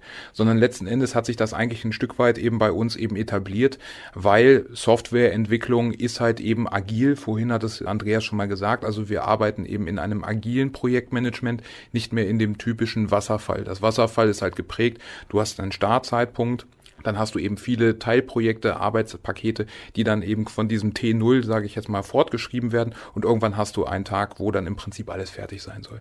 Das haben wir halt eben nicht, sondern wir sind eben auch agil unterwegs. Das heißt, wir machen auch mal kleine Prototypen, schauen, funktionieren sie, funktionieren sie nicht. Wenn sie nicht funktionieren, ziehen wir sie wieder zurück. Wenn sie funktionieren, machen wir genau dort weiter. Und das funktioniert immer in solchen iterativen Sprints von drei Wochen beziehungsweise zwei Wochen, je nachdem, welchen Zyklus man da eben wählt. Und das ist etwas, was uns dann eben auch immer mehr zu diesem New Work gebracht hat und natürlich auch dieses gesamte Thema Remote Work, weil ich habe viele andere Kolleginnen und Kollegen gehört, also gerade Geschäftsführer, die gesagt haben, um Gottes Willen, wie soll ich eigentlich meine Mitarbeiter motivieren, dass sie wirklich jetzt von zu Hause auch arbeiten, wenn ich denen nicht mehr auf die Finger gucken kann, wie schaffe ich es, dass die also wirklich abliefern? Und die meisten sind halt da hingegangen und haben gesagt, ja, wir müssen die noch mehr überwachen, wir müssen denen noch mehr Systeme aufbürden, wo sie hinterlegen müssen, was sie wann wie gemacht haben. Wo ich einfach sage, es ist doch schizophren. Also es ist ja im Prinzip die Bürokratisierung der Bürokratie. Und wir haben uns dann seinerzeit einfach damit beschäftigt, habe dann im Prinzip auch meine Themen mit aufgegriffen, die ich damals eben auch gelernt habe, eben dieses gesamte Leadership, dass man eben einfach sagt, nee, es geht eigentlich darum, den Mitarbeiterinnen und Mitarbeitern zu verstehen zu geben, warum sie hier eben arbeiten und ihnen quasi all das zu ermöglichen, ihren Job am besten eben zu realisieren. Das funktioniert zum Beispiel durch flache Hierarchien. Ne? Also natürlich, Janette ist jetzt bei uns Managerin Customer Experience and Success, aber darunter gibt es auch nichts mehr. Also es ist nicht so, dass quasi ihre Kolleginnen dann eben noch zu mir drei Hierarchien dazwischen sind, sondern bei uns ist im Prinzip alles flat. Es gibt quasi eine Geschäftsführung, es gibt einen Mittelbau, der dann im Prinzip die Manager sind und darunter gibt es dann quasi die Mitarbeiterinnen und Mitarbeiter, die in den unterschiedlichsten Bereichen unterwegs sind. Und das sind alles Bausteine von diesem New Work, die dann zusammengefügt dann eben dieses Gesamtkomposition eben geben. Aber das kann man natürlich auch nicht einfach per Lichtschalter aktivieren. Also wer jetzt sagt, ah, okay, so funktioniert's, morgen gehe ich auch mal in mein Unternehmen und fange mit New Work an, das ist natürlich auch eine Kulturfrage letzten Endes. Also was habe ich eben wirklich für eine Unternehmenskultur, was habe ich für Werte, was sind eigentlich meine Leitplanken und habe ich eben ein äh, vertrauensvolles Verhältnis zu meinen Mitarbeitern oder eben eher eins der Überwachung. Wir durften, waren privilegiert, auf dem grünen Feld, sage ich jetzt mal, auf der grünen Wiese zu starten und konnten natürlich damit auch die Unternehmenskultur ein Stück weit eben neu definieren beziehungsweise neu schaffen. Und das war dann eben Sachen, die dann auch von selber gewachsen sind. Also wenn man zum Beispiel unseren LinkedIn-Kanal einmal anschaut und ich kann wirklich nur jedem Hörerinnen und Hörer äh, raten, der bei LinkedIn ist, das mal zu tun, der sieht halt eben auch dort, dass neben vielen Produkten und Projekten dort eben aber auch Menschen gezeigt werden, die dann zum Beispiel eben auch kickern oder dass wir eben Afterwork-Events machen das zahlt eben auch mit drauf ein.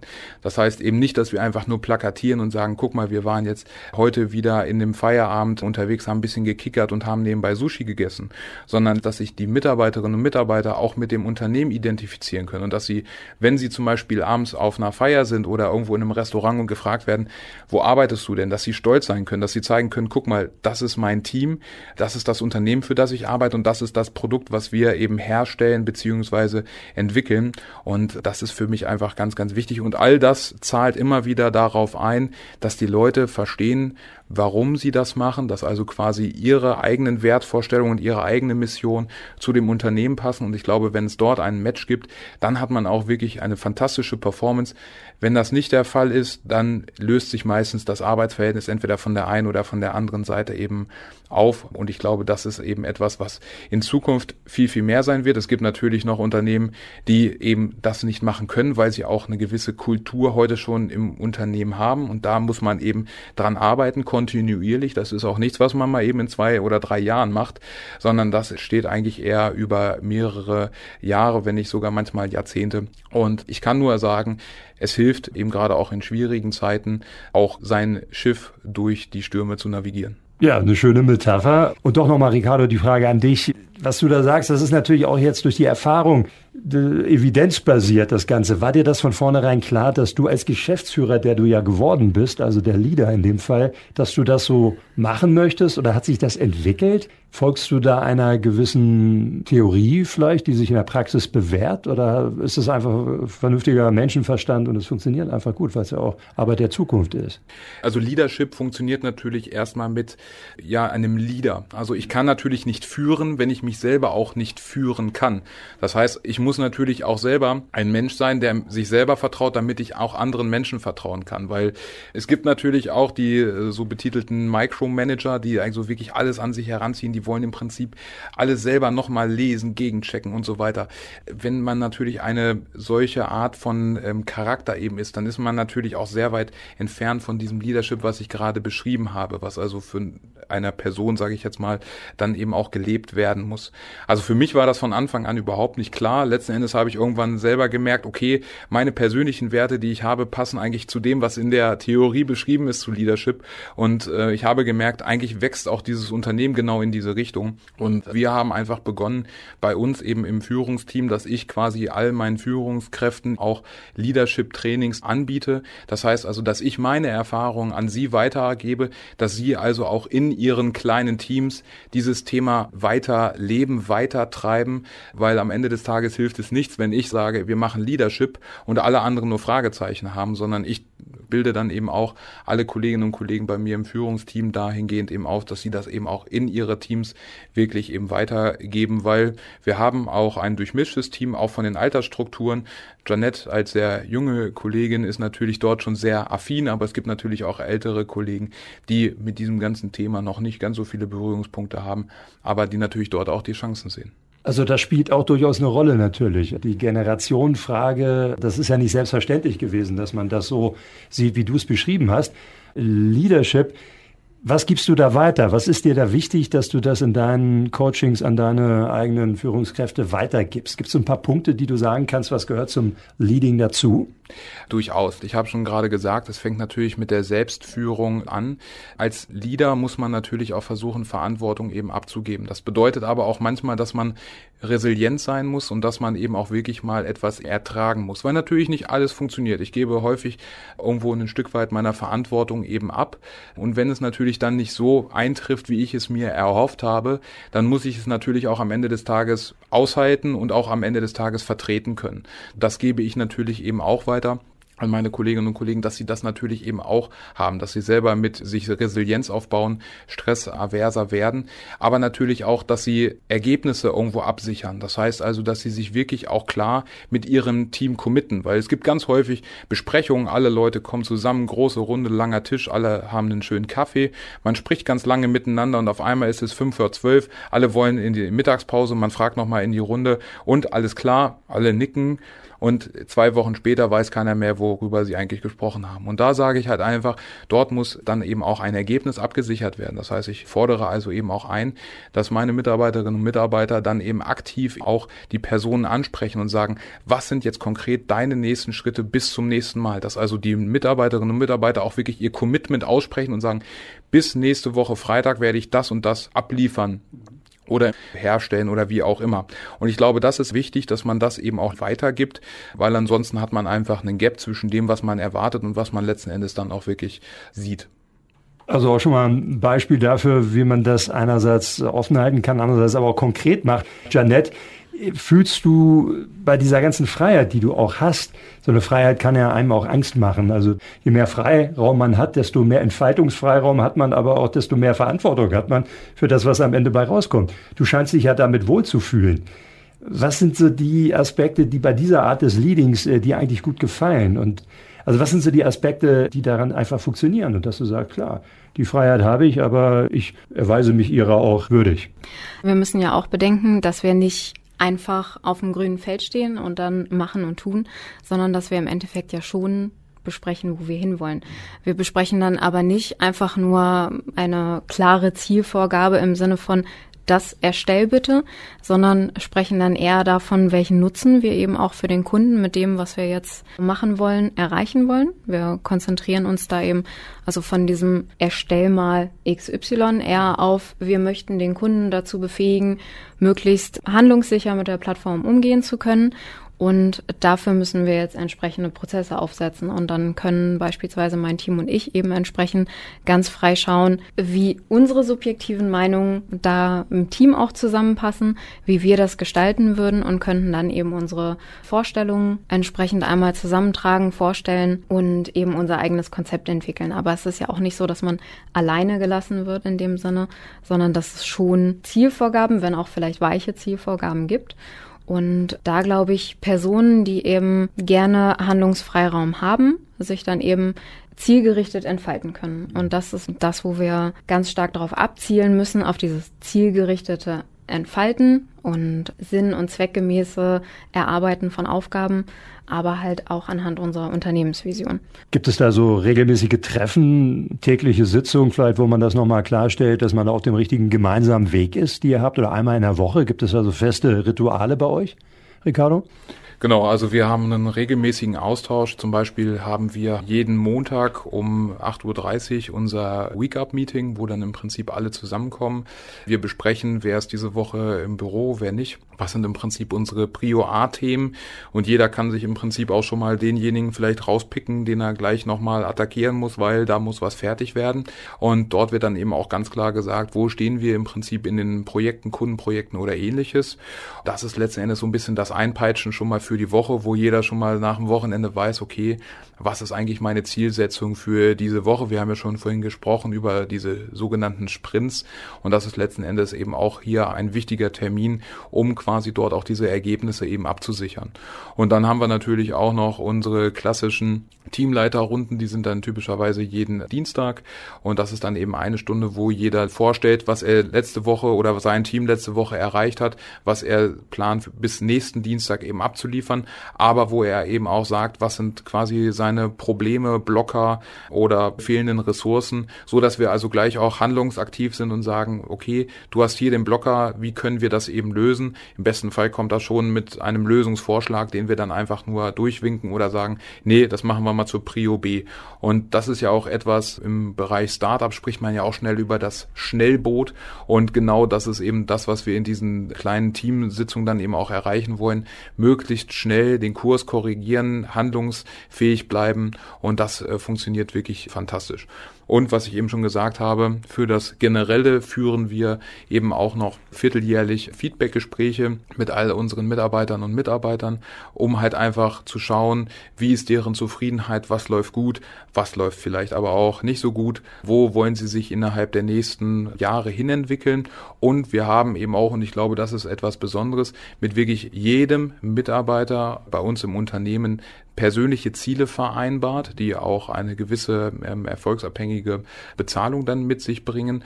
Und diese Ziele schauen wir uns dann eben immer an. Also das heißt, wir haben natürlich einerseits diese intrinsische Motivation von den Mitarbeiterinnen und Mitarbeitern, aber eben auch diese extrinsische Motivation über die festgestellten Ziele. Und das ist eigentlich ein sehr guter Kompass für jeden auch. Und das macht ihr alle Vierteljahre? Genau. Alle Vierteljahr finde ich ist ein guter Rhythmus, Andreas. Also finde ich absolut nicht selbstverständlich für ein Unternehmen oder dass man da doch so intensiv den aktuellen Stand nochmal sich anschaut, auch der einzelnen Mitarbeiterinnen und Mitarbeiter. Ja, aber es ist im Rahmen des New Work einfach ein permanenter Austausch und auch der Agilität geschuldet, dass man möglicherweise ja auch unterjährig Ziele, die man vielleicht für ein Jahr gesetzt hat, sogar nochmal nachschärfen oder sogar, man spricht dann so von einem Pivot, also dass man das nochmal drehen muss, weil sich vielleicht ein Kundenauftrag geändert hat, eine neue Technologie quergeschossen ist, was auch immer. Vierteljährlich ist ein, ist ein super Rhythmus, kenne ich auch nicht viele Unternehmen, die das so tun. Halbjährlich machen manche Unternehmen, aber der Klassiker ist natürlich Jahresziele und dann arbeite ich bis dahin frei und dann wird das kontrolliert. Natürlich wird das unterjährig gemessen. Na, je nachdem, wie groß die Unternehmen sind, wird dann auch vom Controlling, äh, gibt es dann verschiedene Mechanismen, die dann im Sinne einer Balanced Scorecard zum Beispiel mir monatlich kriege ich eine Mail und da steht dann, ob ich meine Ziele erreicht habe. Das kann ich in manchen Berufsgruppen, ich nenne jetzt mal als Beispiel den Vertrieb, da kann ich das hart messen. Ja, ich habe eine Vorgabe, wie viel Umsatz muss ich machen, wie viel Umsatzrendite muss ich damit generieren, wie viel Erfolg, also das kann ich messen. Ja. Aber es geht ja oft auch um weiche Ziele. Es geht darum, im Rahmen, ich sag mal, einer Produktentwicklung sich in eine neue Technologie einzuarbeiten. Da kann ich ja jetzt nicht einfach ein Fieberthermometer in den Kopf des Mitarbeiters stecken und dann sagt mir das, hat er gemacht oder ist, Wissen ist vorhanden oder sowas. Und das geht natürlich nicht. Das heißt, da geht es wirklich darum, welche Ziele lassen sich quantifizieren und welche lassen sich eher beschreiben und was ist ein vernünftiger Turnus, das nachzumessen, um einfach nur zu sagen, okay, du bist auf einem guten Weg, weiter so. Oder ich habe noch einen Tipp oder hast du noch was, was dich vielleicht blockiert? Ähm, Ricardo hat das ja gerade gesagt. Brauchst du noch irgendwas? Brauchst du eine Fortbildung? Das kann ja auch sein zum Beispiel. Brauchst du noch Material? Brauchst du wirklich Hardware vielleicht, um was zu entwickeln? Was auch immer es sein mag, das kann man dann unterjährig sicherlich damit nachjustieren, um dann zu gucken, okay, wir sind auf einem guten Weg oder wir müssen vielleicht nochmal an die größeren Ziele ran, weil sich was verändert hat. Und das, wie gesagt, vierjährig zu machen, finde ich eine sehr, sehr gute Idee. Und ihr seid ja selbst ein lernendes Unternehmen, also ihr entwickelt euch immer weiter und da kriegt ihr natürlich das Feedback und baut das mit ein. Wie sorgt ihr dafür, dass ihr selbst weiter lernt? Habt ihr da konkrete Weiterbildungsmaßnahmen, die ihr einsetzt, Ricardo? Also jetzt so in der konkreten Ausprägung Weiterbildung bieten wir natürlich eben an. Wenn du dich in unserem Bereich nicht weiterbildest, dann bist du eigentlich in einem Jahr obsolet. Also ich meine, wir sprechen hier von teilweise disruptiven Technologien. Also das, was zum Beispiel bei Microsoft Azure vor drei Jahren en vogue war, ist eigentlich heute schon wieder kalter Kaffee. Das heißt, unsere Mitarbeiter sind eigentlich dort eher so konditioniert, dass sie selber sich auch ein Stück weit dort eben weiterbilden. Das Ganze funktioniert nicht mehr so wie früher, dass du halt einfach zu irgendeiner Akademie hin hinfährst, dann machst du drei Wochen Druckbetankung und danach kriegst du ein Zertifikat und das heißt, du bist jetzt hier zertifizierter, äh, staatlich geprüfter Techniker oder was weiß ich. Sondern bei uns sind es dann eigentlich eher die Spezifika, dass man also wirklich sagt, man ist ja Senior Azure Cloud Architekt oder man macht Weiterbildung im Bereich neuronale Netze und das sind aber dann eben Weiterbildungen, die dann meistens online passieren, die dann zum Beispiel von Microsoft eben angeboten werden und die dann eben unsere Kolleginnen und Kollegen dann eben auch alle durchlaufen. Ansonsten, ähm, wir haben es ja schon vorhin gesagt, sind wir natürlich sehr international aufgestellt. Das heißt, viele von unseren Mitarbeiterinnen und Mitarbeitern nutzen also eben auch Deutschkurse, die wir eben entsprechend anbieten, um dort eben sich auch besser und immer weiter zu integrieren. Also dieses Thema kontinuierliches Lernen ist eigentlich Bestandteil unserer Unternehmens-DNA. Und wie wir schon vorhin auch häufiger gesagt haben, wir erleben es ja auch in unserem Produkt selber. Also unser Produkt sieht heute ganz anders aus als vor drei Jahren, wo wir damit gestartet sind. Nicht, weil wir alles falsch gemacht haben, sondern weil wir einfach gesehen haben, der Kunde hat andere Bedürfnisse, der Kunde nutzt es anders, als wir es damals in unser kleinen Kämmerchen uns gedacht haben. Und ähm, das bringen wir eigentlich alles ein über diesen agilen Entwicklungsprozess. Typischerweise ist es eben so, entweder ein Kollege oder auch ein Kunde hat eine Idee, Idee, dann gibt es einen sogenannten Change Request, den beschreiben wir dann, also was ist quasi das Problem des Kunden, was ist eine mögliche Lösung und das Ganze wird dann einmal geprüft, in welcher Art und Weise das eben umgesetzt werden kann. Und innerhalb dieses Change Request machen wir dann auch gleich eine Aufwandschätzung. Das heißt, dauert das 8 Personentage, 20 Personentage, 100 Personentage und wir wissen also auch am Ende des Tages schon mal, in welcher Größenordnung befinden wir uns da. Ist das jetzt ein kleines Feature, was wir selber nachreichen können oder ist das wirklich was ganz kundenspezifisches? Und das Interessante ist eigentlich daran, dass wir das nicht einfach auf dem Zettel machen, sondern dafür gibt es das sogenannte Microsoft DevOps. Das ist quasi einfach nur ein Entwicklungstool, was Microsoft zur Verfügung stellt, um im Prinzip strukturiert solche Anforderungen eben aufzunehmen, zusammen mit einem kleinen Wiki, wo du dann eben auch alles hinterlegst, was quasi dort an Spezifika eigentlich beschrieben ist.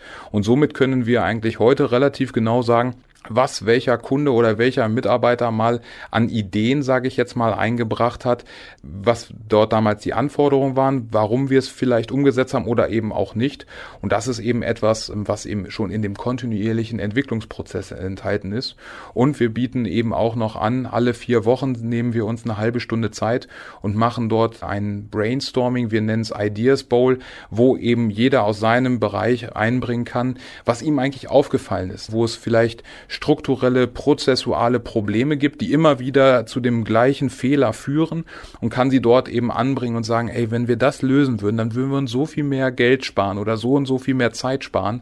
Und dann gehen im Prinzip eine kleine Taskforce daran, die kriegen dann zwei, drei Stunden Zeit bis zur nächsten Ideas Bowl, dort das eben zu fixen. Und somit sind wir natürlich dann eben auch wirklich ein sehr, sehr ähm, agiles, lebendes und sich ständig weiterentwickelndes Unternehmen. Wow, das ist immer eine coole Idee. Ideas Bowl heißt das? Eine Idee von Janette. Ja. Du bist die Creatorin dieser Idee. Da bin ich letztes Jahr zu Weihnachten quasi an Ricardo herangetreten mit meinen vielfältigen Ideen, die ich manchmal so habe, für ein neues Meeting-Format quasi bei uns, dass wir so ein bisschen den Brainstorming-Gedanken im ganzen Team stärken. Und wie Ricardo gerade schon berichtet hat, geht es letztlich eben darum, entweder vielleicht für uns Prozesse zu vereinfachen oder aber eben auch einen erweiterten Nutzen für den Kunden zu errichten. Und dann haben wir das Format eigentlich in kürzester Zeit ins Leben gerufen. Wird bislang auch ziemlich gut angenommen. Ähm, wir sind jetzt mittlerweile im dritten Zyklus äh, unserer Ideenausarbeitung. An jeweils pro Quartal arbeiten wir dann eine Idee aus. Da sind wir jetzt bei allen aktiv dran und können dann jetzt zum Ende des Jahres mal Bilanz ziehen, wie unser Brainstorming so funktioniert hat. Und äh, da machen auch die Mitarbeiterinnen und Mitarbeiter mit. Aber das gehört ja bei euch einfach auch zur Unternehmenskultur dazu, denke ich. Ne? Diese, diese Offenheit und auch diese Freiheit, die man hat und eben keine Angst und die Fehlerfreundlichkeit tatsächlich zu haben. Äh, Diersburg, geile Idee, oder Andreas? Also ich meine, klar, das Brainstorming, man kennt es. Ne? Aber dass man es jetzt nochmal so labelt und das auch nochmal mit den Unternehmenswerten so in Verbindung bringt, finde ich ja ziemlich cool. Absolut. Und sich selbst im Unternehmen eigene Methoden oder Werkzeuge zu bauen, schafft natürlich auch eine eigenständige Kulturweiterentwicklung. Damit kann ich mich identifizieren, dass ich weiß genau, was passiert. Ich kann selbst Ideen einbringen. Und wenn, wenn ich so etwas in einem Unternehmen umsetzen kann, äh, ist das eine super Idee, weil alle wissen, das haben wir selbst für uns entwickelt und es bringt das Unternehmen weiter. Wir haben sogar Spaß dabei. Wir kommen in einen Austausch. Das ist jetzt nichts Erzwungenes, sondern das kam als eine Idee rein. Wir haben es ausprobiert. Wir haben es für gut befunden und dann können wir es weiterführen. Und das, das schafft natürlich dann eine Kultur, die Freiräume schafft, die Lebendigkeit schafft und das ist eine, eine super Sache. Und am Ende wird das Unternehmen stärker, neue Ideen. Wir haben viel über die Arbeit geredet, aber man hat auch schon immer wieder rausgehört, es wird auch ein bisschen Zeit miteinander verbracht. Es gibt auch ein bisschen Freizeit zumindest zwischendurch. Da gibt es natürlich den klassischen Kicker. Was habt ihr da noch so für Ideen, Janette? Gibt es da irgendwelche gruppenstärkenden Maßnahmen? Braucht ihr ja eigentlich gar nicht bei dem, was ihr da macht. Aber gibt es vielleicht doch sowas gemeinsame Ausflüge? Was sind da so eure Ideen? Die gruppenstärkenden Maßnahmen sind tatsächlich auch aus dem Team heraus entstanden. Das war jetzt nichts, was Ricardo und Lutz uns vorgegeben haben, sondern wo auch wir mal wieder an ihn herangetreten sind mit der Idee, dass wir einmal im Monat am Abend ein Team-Event einführen könnten. Und da machen wir dann eigentlich unterschiedlichste Sachen. Gestartet sind wir mit sehr beliebten Kicker-Turnier und Pizza und Sushi dazu. Jetzt nächsten Freitag gehen einige Kollegen von uns zusammen fischen.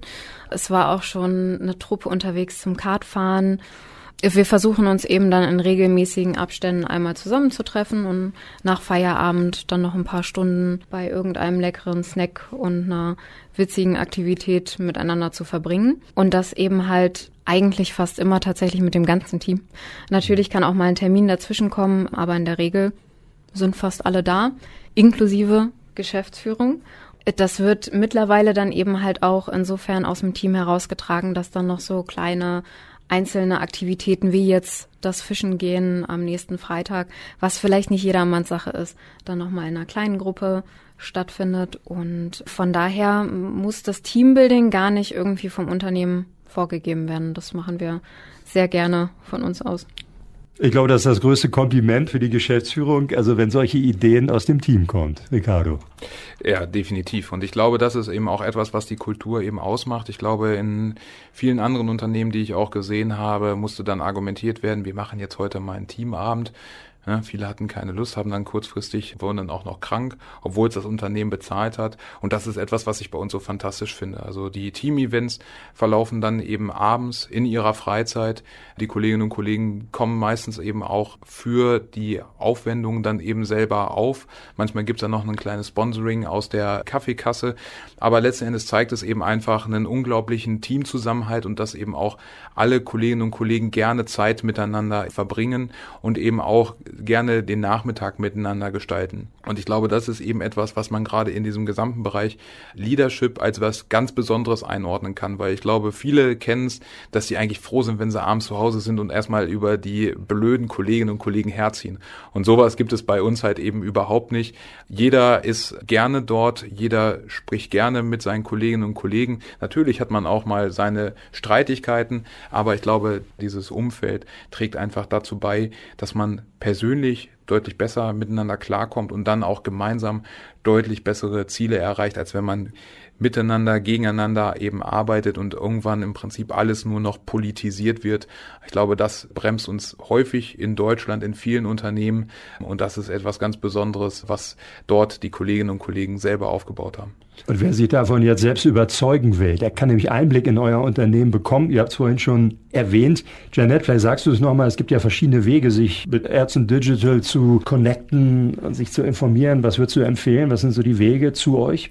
Äh, gerade was den Einblick ins Team anbelangt, würde ich doch auf jeden Fall mal auf unserem LinkedIn-Kanal vorbeischauen, weil wir da eben, wie vorhin schon gesagt, versuchen, nicht nur das Produkt zu zeigen, sondern eben halt auch einen wirklich intensiven Einblick hinter die Kulissen zu geben, darzustellen, wie es bei uns tatsächlich einfach abläuft und allen potenziellen Bewerbern oder Interessierten, die vielleicht auf der Suche nach einer neuen beruflichen Herausforderung sind, irgendwo auch schon mal ein Gefühl von dem zu vermitteln, was sie dann letztlich auch erwartet. Schaut doch gern mal vorbei. Vielleicht noch ein paar letzte Worte. Aber es waren so viele tolle Ideen, so viele interessante Einblicke dazu, also wie man es wirklich hinkriegt, ein 160 Jahre altes Traditionsunternehmen in die neue Zeit zu holen, indem man so eine Tochterunternehmen gründet mit solchen Töchtern, mit solchen Söhnen. Also wirklich spannend. Vielleicht, Andreas, gerne auch die letzten Worte. Wir haben einiges gelernt heute. Ich habe heute einiges gelernt. Du wusstest natürlich vieles, aber ja, aber ich finde das einfach ein unglaublich gutes Beispiel und äh, ich fasse nochmal so die wichtigen Stichworte zusammen. Also Traditionsunternehmen aus dem produzierenden, industrienahen Bereich hat erkannt, okay, wir müssen uns bewegen, wir müssen in diese neue Welt, wir müssen uns transformieren, schaffen es vielleicht aber in den Strukturen nicht selber und gehen diesen Weg des Speedboats neben dem Tanker, um mal in diesem Bild zu bleiben. Und wir gründen mit begeisterten, willigen Leuten aus und lassen die dann ihren Weg im Sinne des Unternehmens gehen, geben vielleicht noch diese Leitplanken mit und dann geben wir Freiräume. Das erfordert Mut, das erfordert einen Kulturwandel im großen wie im kleinen Unternehmen. Und ich glaube, hier sehen wir diese Ansätze, wie digitale Transformation Unternehmen in die Kultur herein auch wandeln kann, wunderbar umgesetzt. Wir haben heute über New Work-Themen gesprochen, wir haben über digitale neue Produkte, Dienstleistungsmöglichkeiten gesprochen. Und hier sehen wir wirklich wieder, wie man von der ersten Idee über kleine Schritte nacheinander mit den Kunden, ne, im Sinne des Business Developments, ich mache das ja für den Kunden, am besten mit dem Kunden, dass wir hier Geschäftsmodelle entwickeln, die wirkliche Mehrwerte bieten, aus dem Kerngeschäft heraus aber erwachsen, um nach außen dann auch in mein Branding reinpassen, eine Gesamtstory ergeben, die ich auch im Vertrieb natürlich nach außen erzählen muss, weil natürlich geht es darum, im Endeffekt Märkte zu sichern und das Unternehmen zukunftsfähig zu machen. Wir haben das Thema Resilienz angesprochen. Durch diese Agilität, die ich mir dann damit in das Unternehmen reinhole, schaffe ich es zukünftig auch auf neue Krisen aktiv, proaktiv reagieren zu können, mich anzupassen und dann natürlich das ganze Thema Mitarbeiter anziehen, Mitarbeiter finden und an das Unternehmen binden, par excellence hier entsprechend umgesetzt mit den Möglichkeiten des New Work, die sich hier, und Ricardo hat das ja zusammengefasst, vollkommen aus sich selbst heraus ergeben haben, ohne gezwungen oder aufindoktriniert zu sein, sondern über diesen Leadership-Gedanken nicht das klassische, ich gebe das vor, sondern ich lebe es vor und ich gehe mit den Mitarbeitenden zusammen in eine Ausprägung. Wir schaffen eine neue Kultur, wir schaffen uns eigene Ansätze, wie wir gemeinsam arbeiten wollen. Und das schafft eine Kultur, die dann diese Transformation ermöglicht und das Ganze dann wieder in das Traditionsunternehmen zu übertragen, das ist ein super Beispiel und ich würde mir wünschen, dass viele Unternehmen das Beispiel hier einfach aufgreifen und selbst diesen Mut zu erfassen und zu sagen, es klappt auch bei anderen. Lasst uns das doch mal gemeinsam hier auch nochmal starten. Ich freue mich, dass wir darüber gesprochen haben, dass ihr das hier als Beispiel für die Region mal vorgestellt habt. Und ich denke, das war ein ganz tolles Beispiel, wie Transformation auch in großen Traditionsunternehmen in der Produktion erfolgreich funktionieren kann.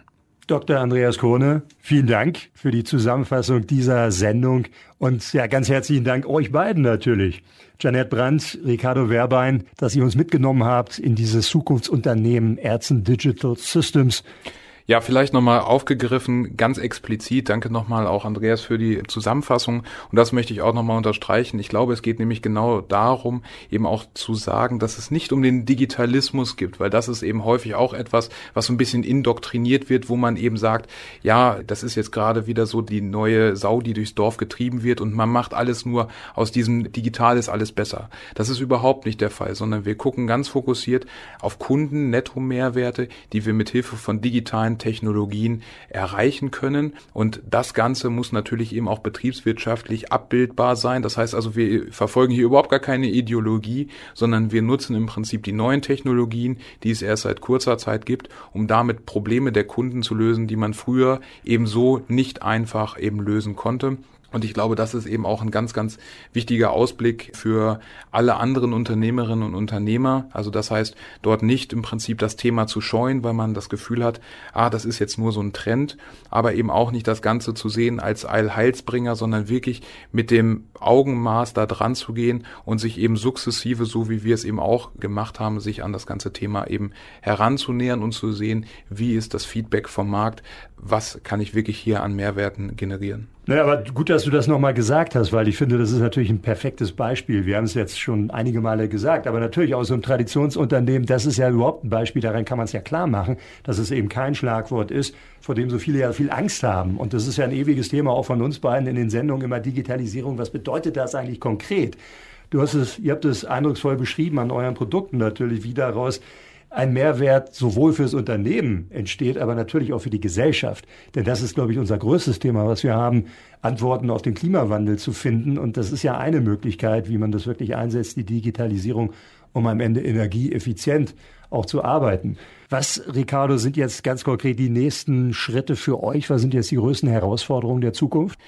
Ja, nachdem wir im Prinzip ausgegründet worden sind als Startup, geht es jetzt in die Phase eigentlich des Scale-Ups. Also wirklich, man hat im Prinzip sein Produkt gefunden, man hat seinen Markt gefunden, man hat sein Team gefunden und jetzt gilt es eben daran, das Ganze zu operationalisieren. Ich hatte ja vorhin gesagt, wir sind sehr gut unterwegs, haben schon dreistellige Zahlen an Installationen, aber das ist natürlich nicht das, wo wir hinwollen, sondern Ärzten hat ungefähr 200.000 Maschinen im Feld. Also wir haben noch, ne, Janet, eine ganze Menge zu tun und genau da wollen wir letzten Endes eben hin. Aber wie ich schon vorhin gesagt habe, wir haben eben auch Schultertechnologien neben unseren eigentlichen Gebläsetechnik eben gesehen, die wir auch für den Kunden eigentlich mit integrieren müssen, wo er auch heute Probleme hat und was einfach ein logischer zweiter Schritt ist. Ich vergleiche das immer so ein bisschen mit dem Apple Ökokosmos.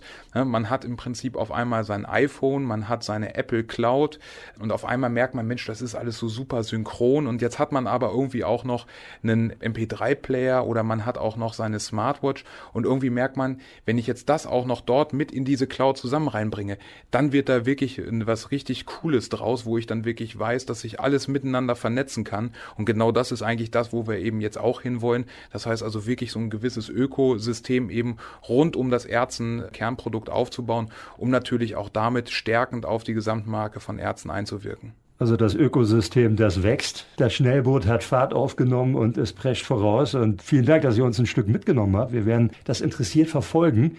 Wir freuen uns natürlich, wenn ihr irgendwann mal wiederkommt und uns berichtet, wie es weitergegangen ist. Bis hierhin erstmal ganz herzlichen Dank, Janet Brandt. Vielen Dank dir, Jan, dass wir hier sein durften. Ricardo Werbein, herzlichen Dank. Ja, danke Jan, danke Andreas für den tollen Termin und natürlich danke Janet, dass du eben auch hier mal den Einblick quasi aus der Perspektive der Arbeitnehmerinnen und Arbeitnehmer gebracht hast. Eindrucksvoll eindrucksvolle Einblicke waren das hier. Und herzlichen Dank natürlich Dr. Andreas Kohne, der alles wieder auf den Punkt gebracht hat. Ja, vielen lieben Dank, Jan, dass wir wieder die tolle Sendung hier machen durften. Danke an die Gäste, Janet, Ricardo, vielen lieben Dank, dass ihr einen Einblick gegeben habt, was hier alles im Weserbergland so los ist, wie sich Unternehmen, auch Traditionsunternehmen, auf den Weg gemacht haben. Und ich glaube, das ist eine, eine Botschaft, die Mut verbreiten kann. Und das finde ich eine ganz tolle Message, wie man so schön am Ende sagt. Und deswegen vielen lieben Dank. Ja, und liebe Hörer, liebe Hörer, natürlich herzlichen Dank an Sie auch, dass Sie hier mit uns auf diese Reise gegangen sind und hoffentlich vielleicht auch das eine oder andere daraus ziehen können. Wir verabschieden uns hier aus dem Studio am Bürgergarten von Radioaktiv. Janette Brandt, Ricardo Werbein, Andreas Krone, ich bin Jan Hampe. Bleiben Sie inspiriert.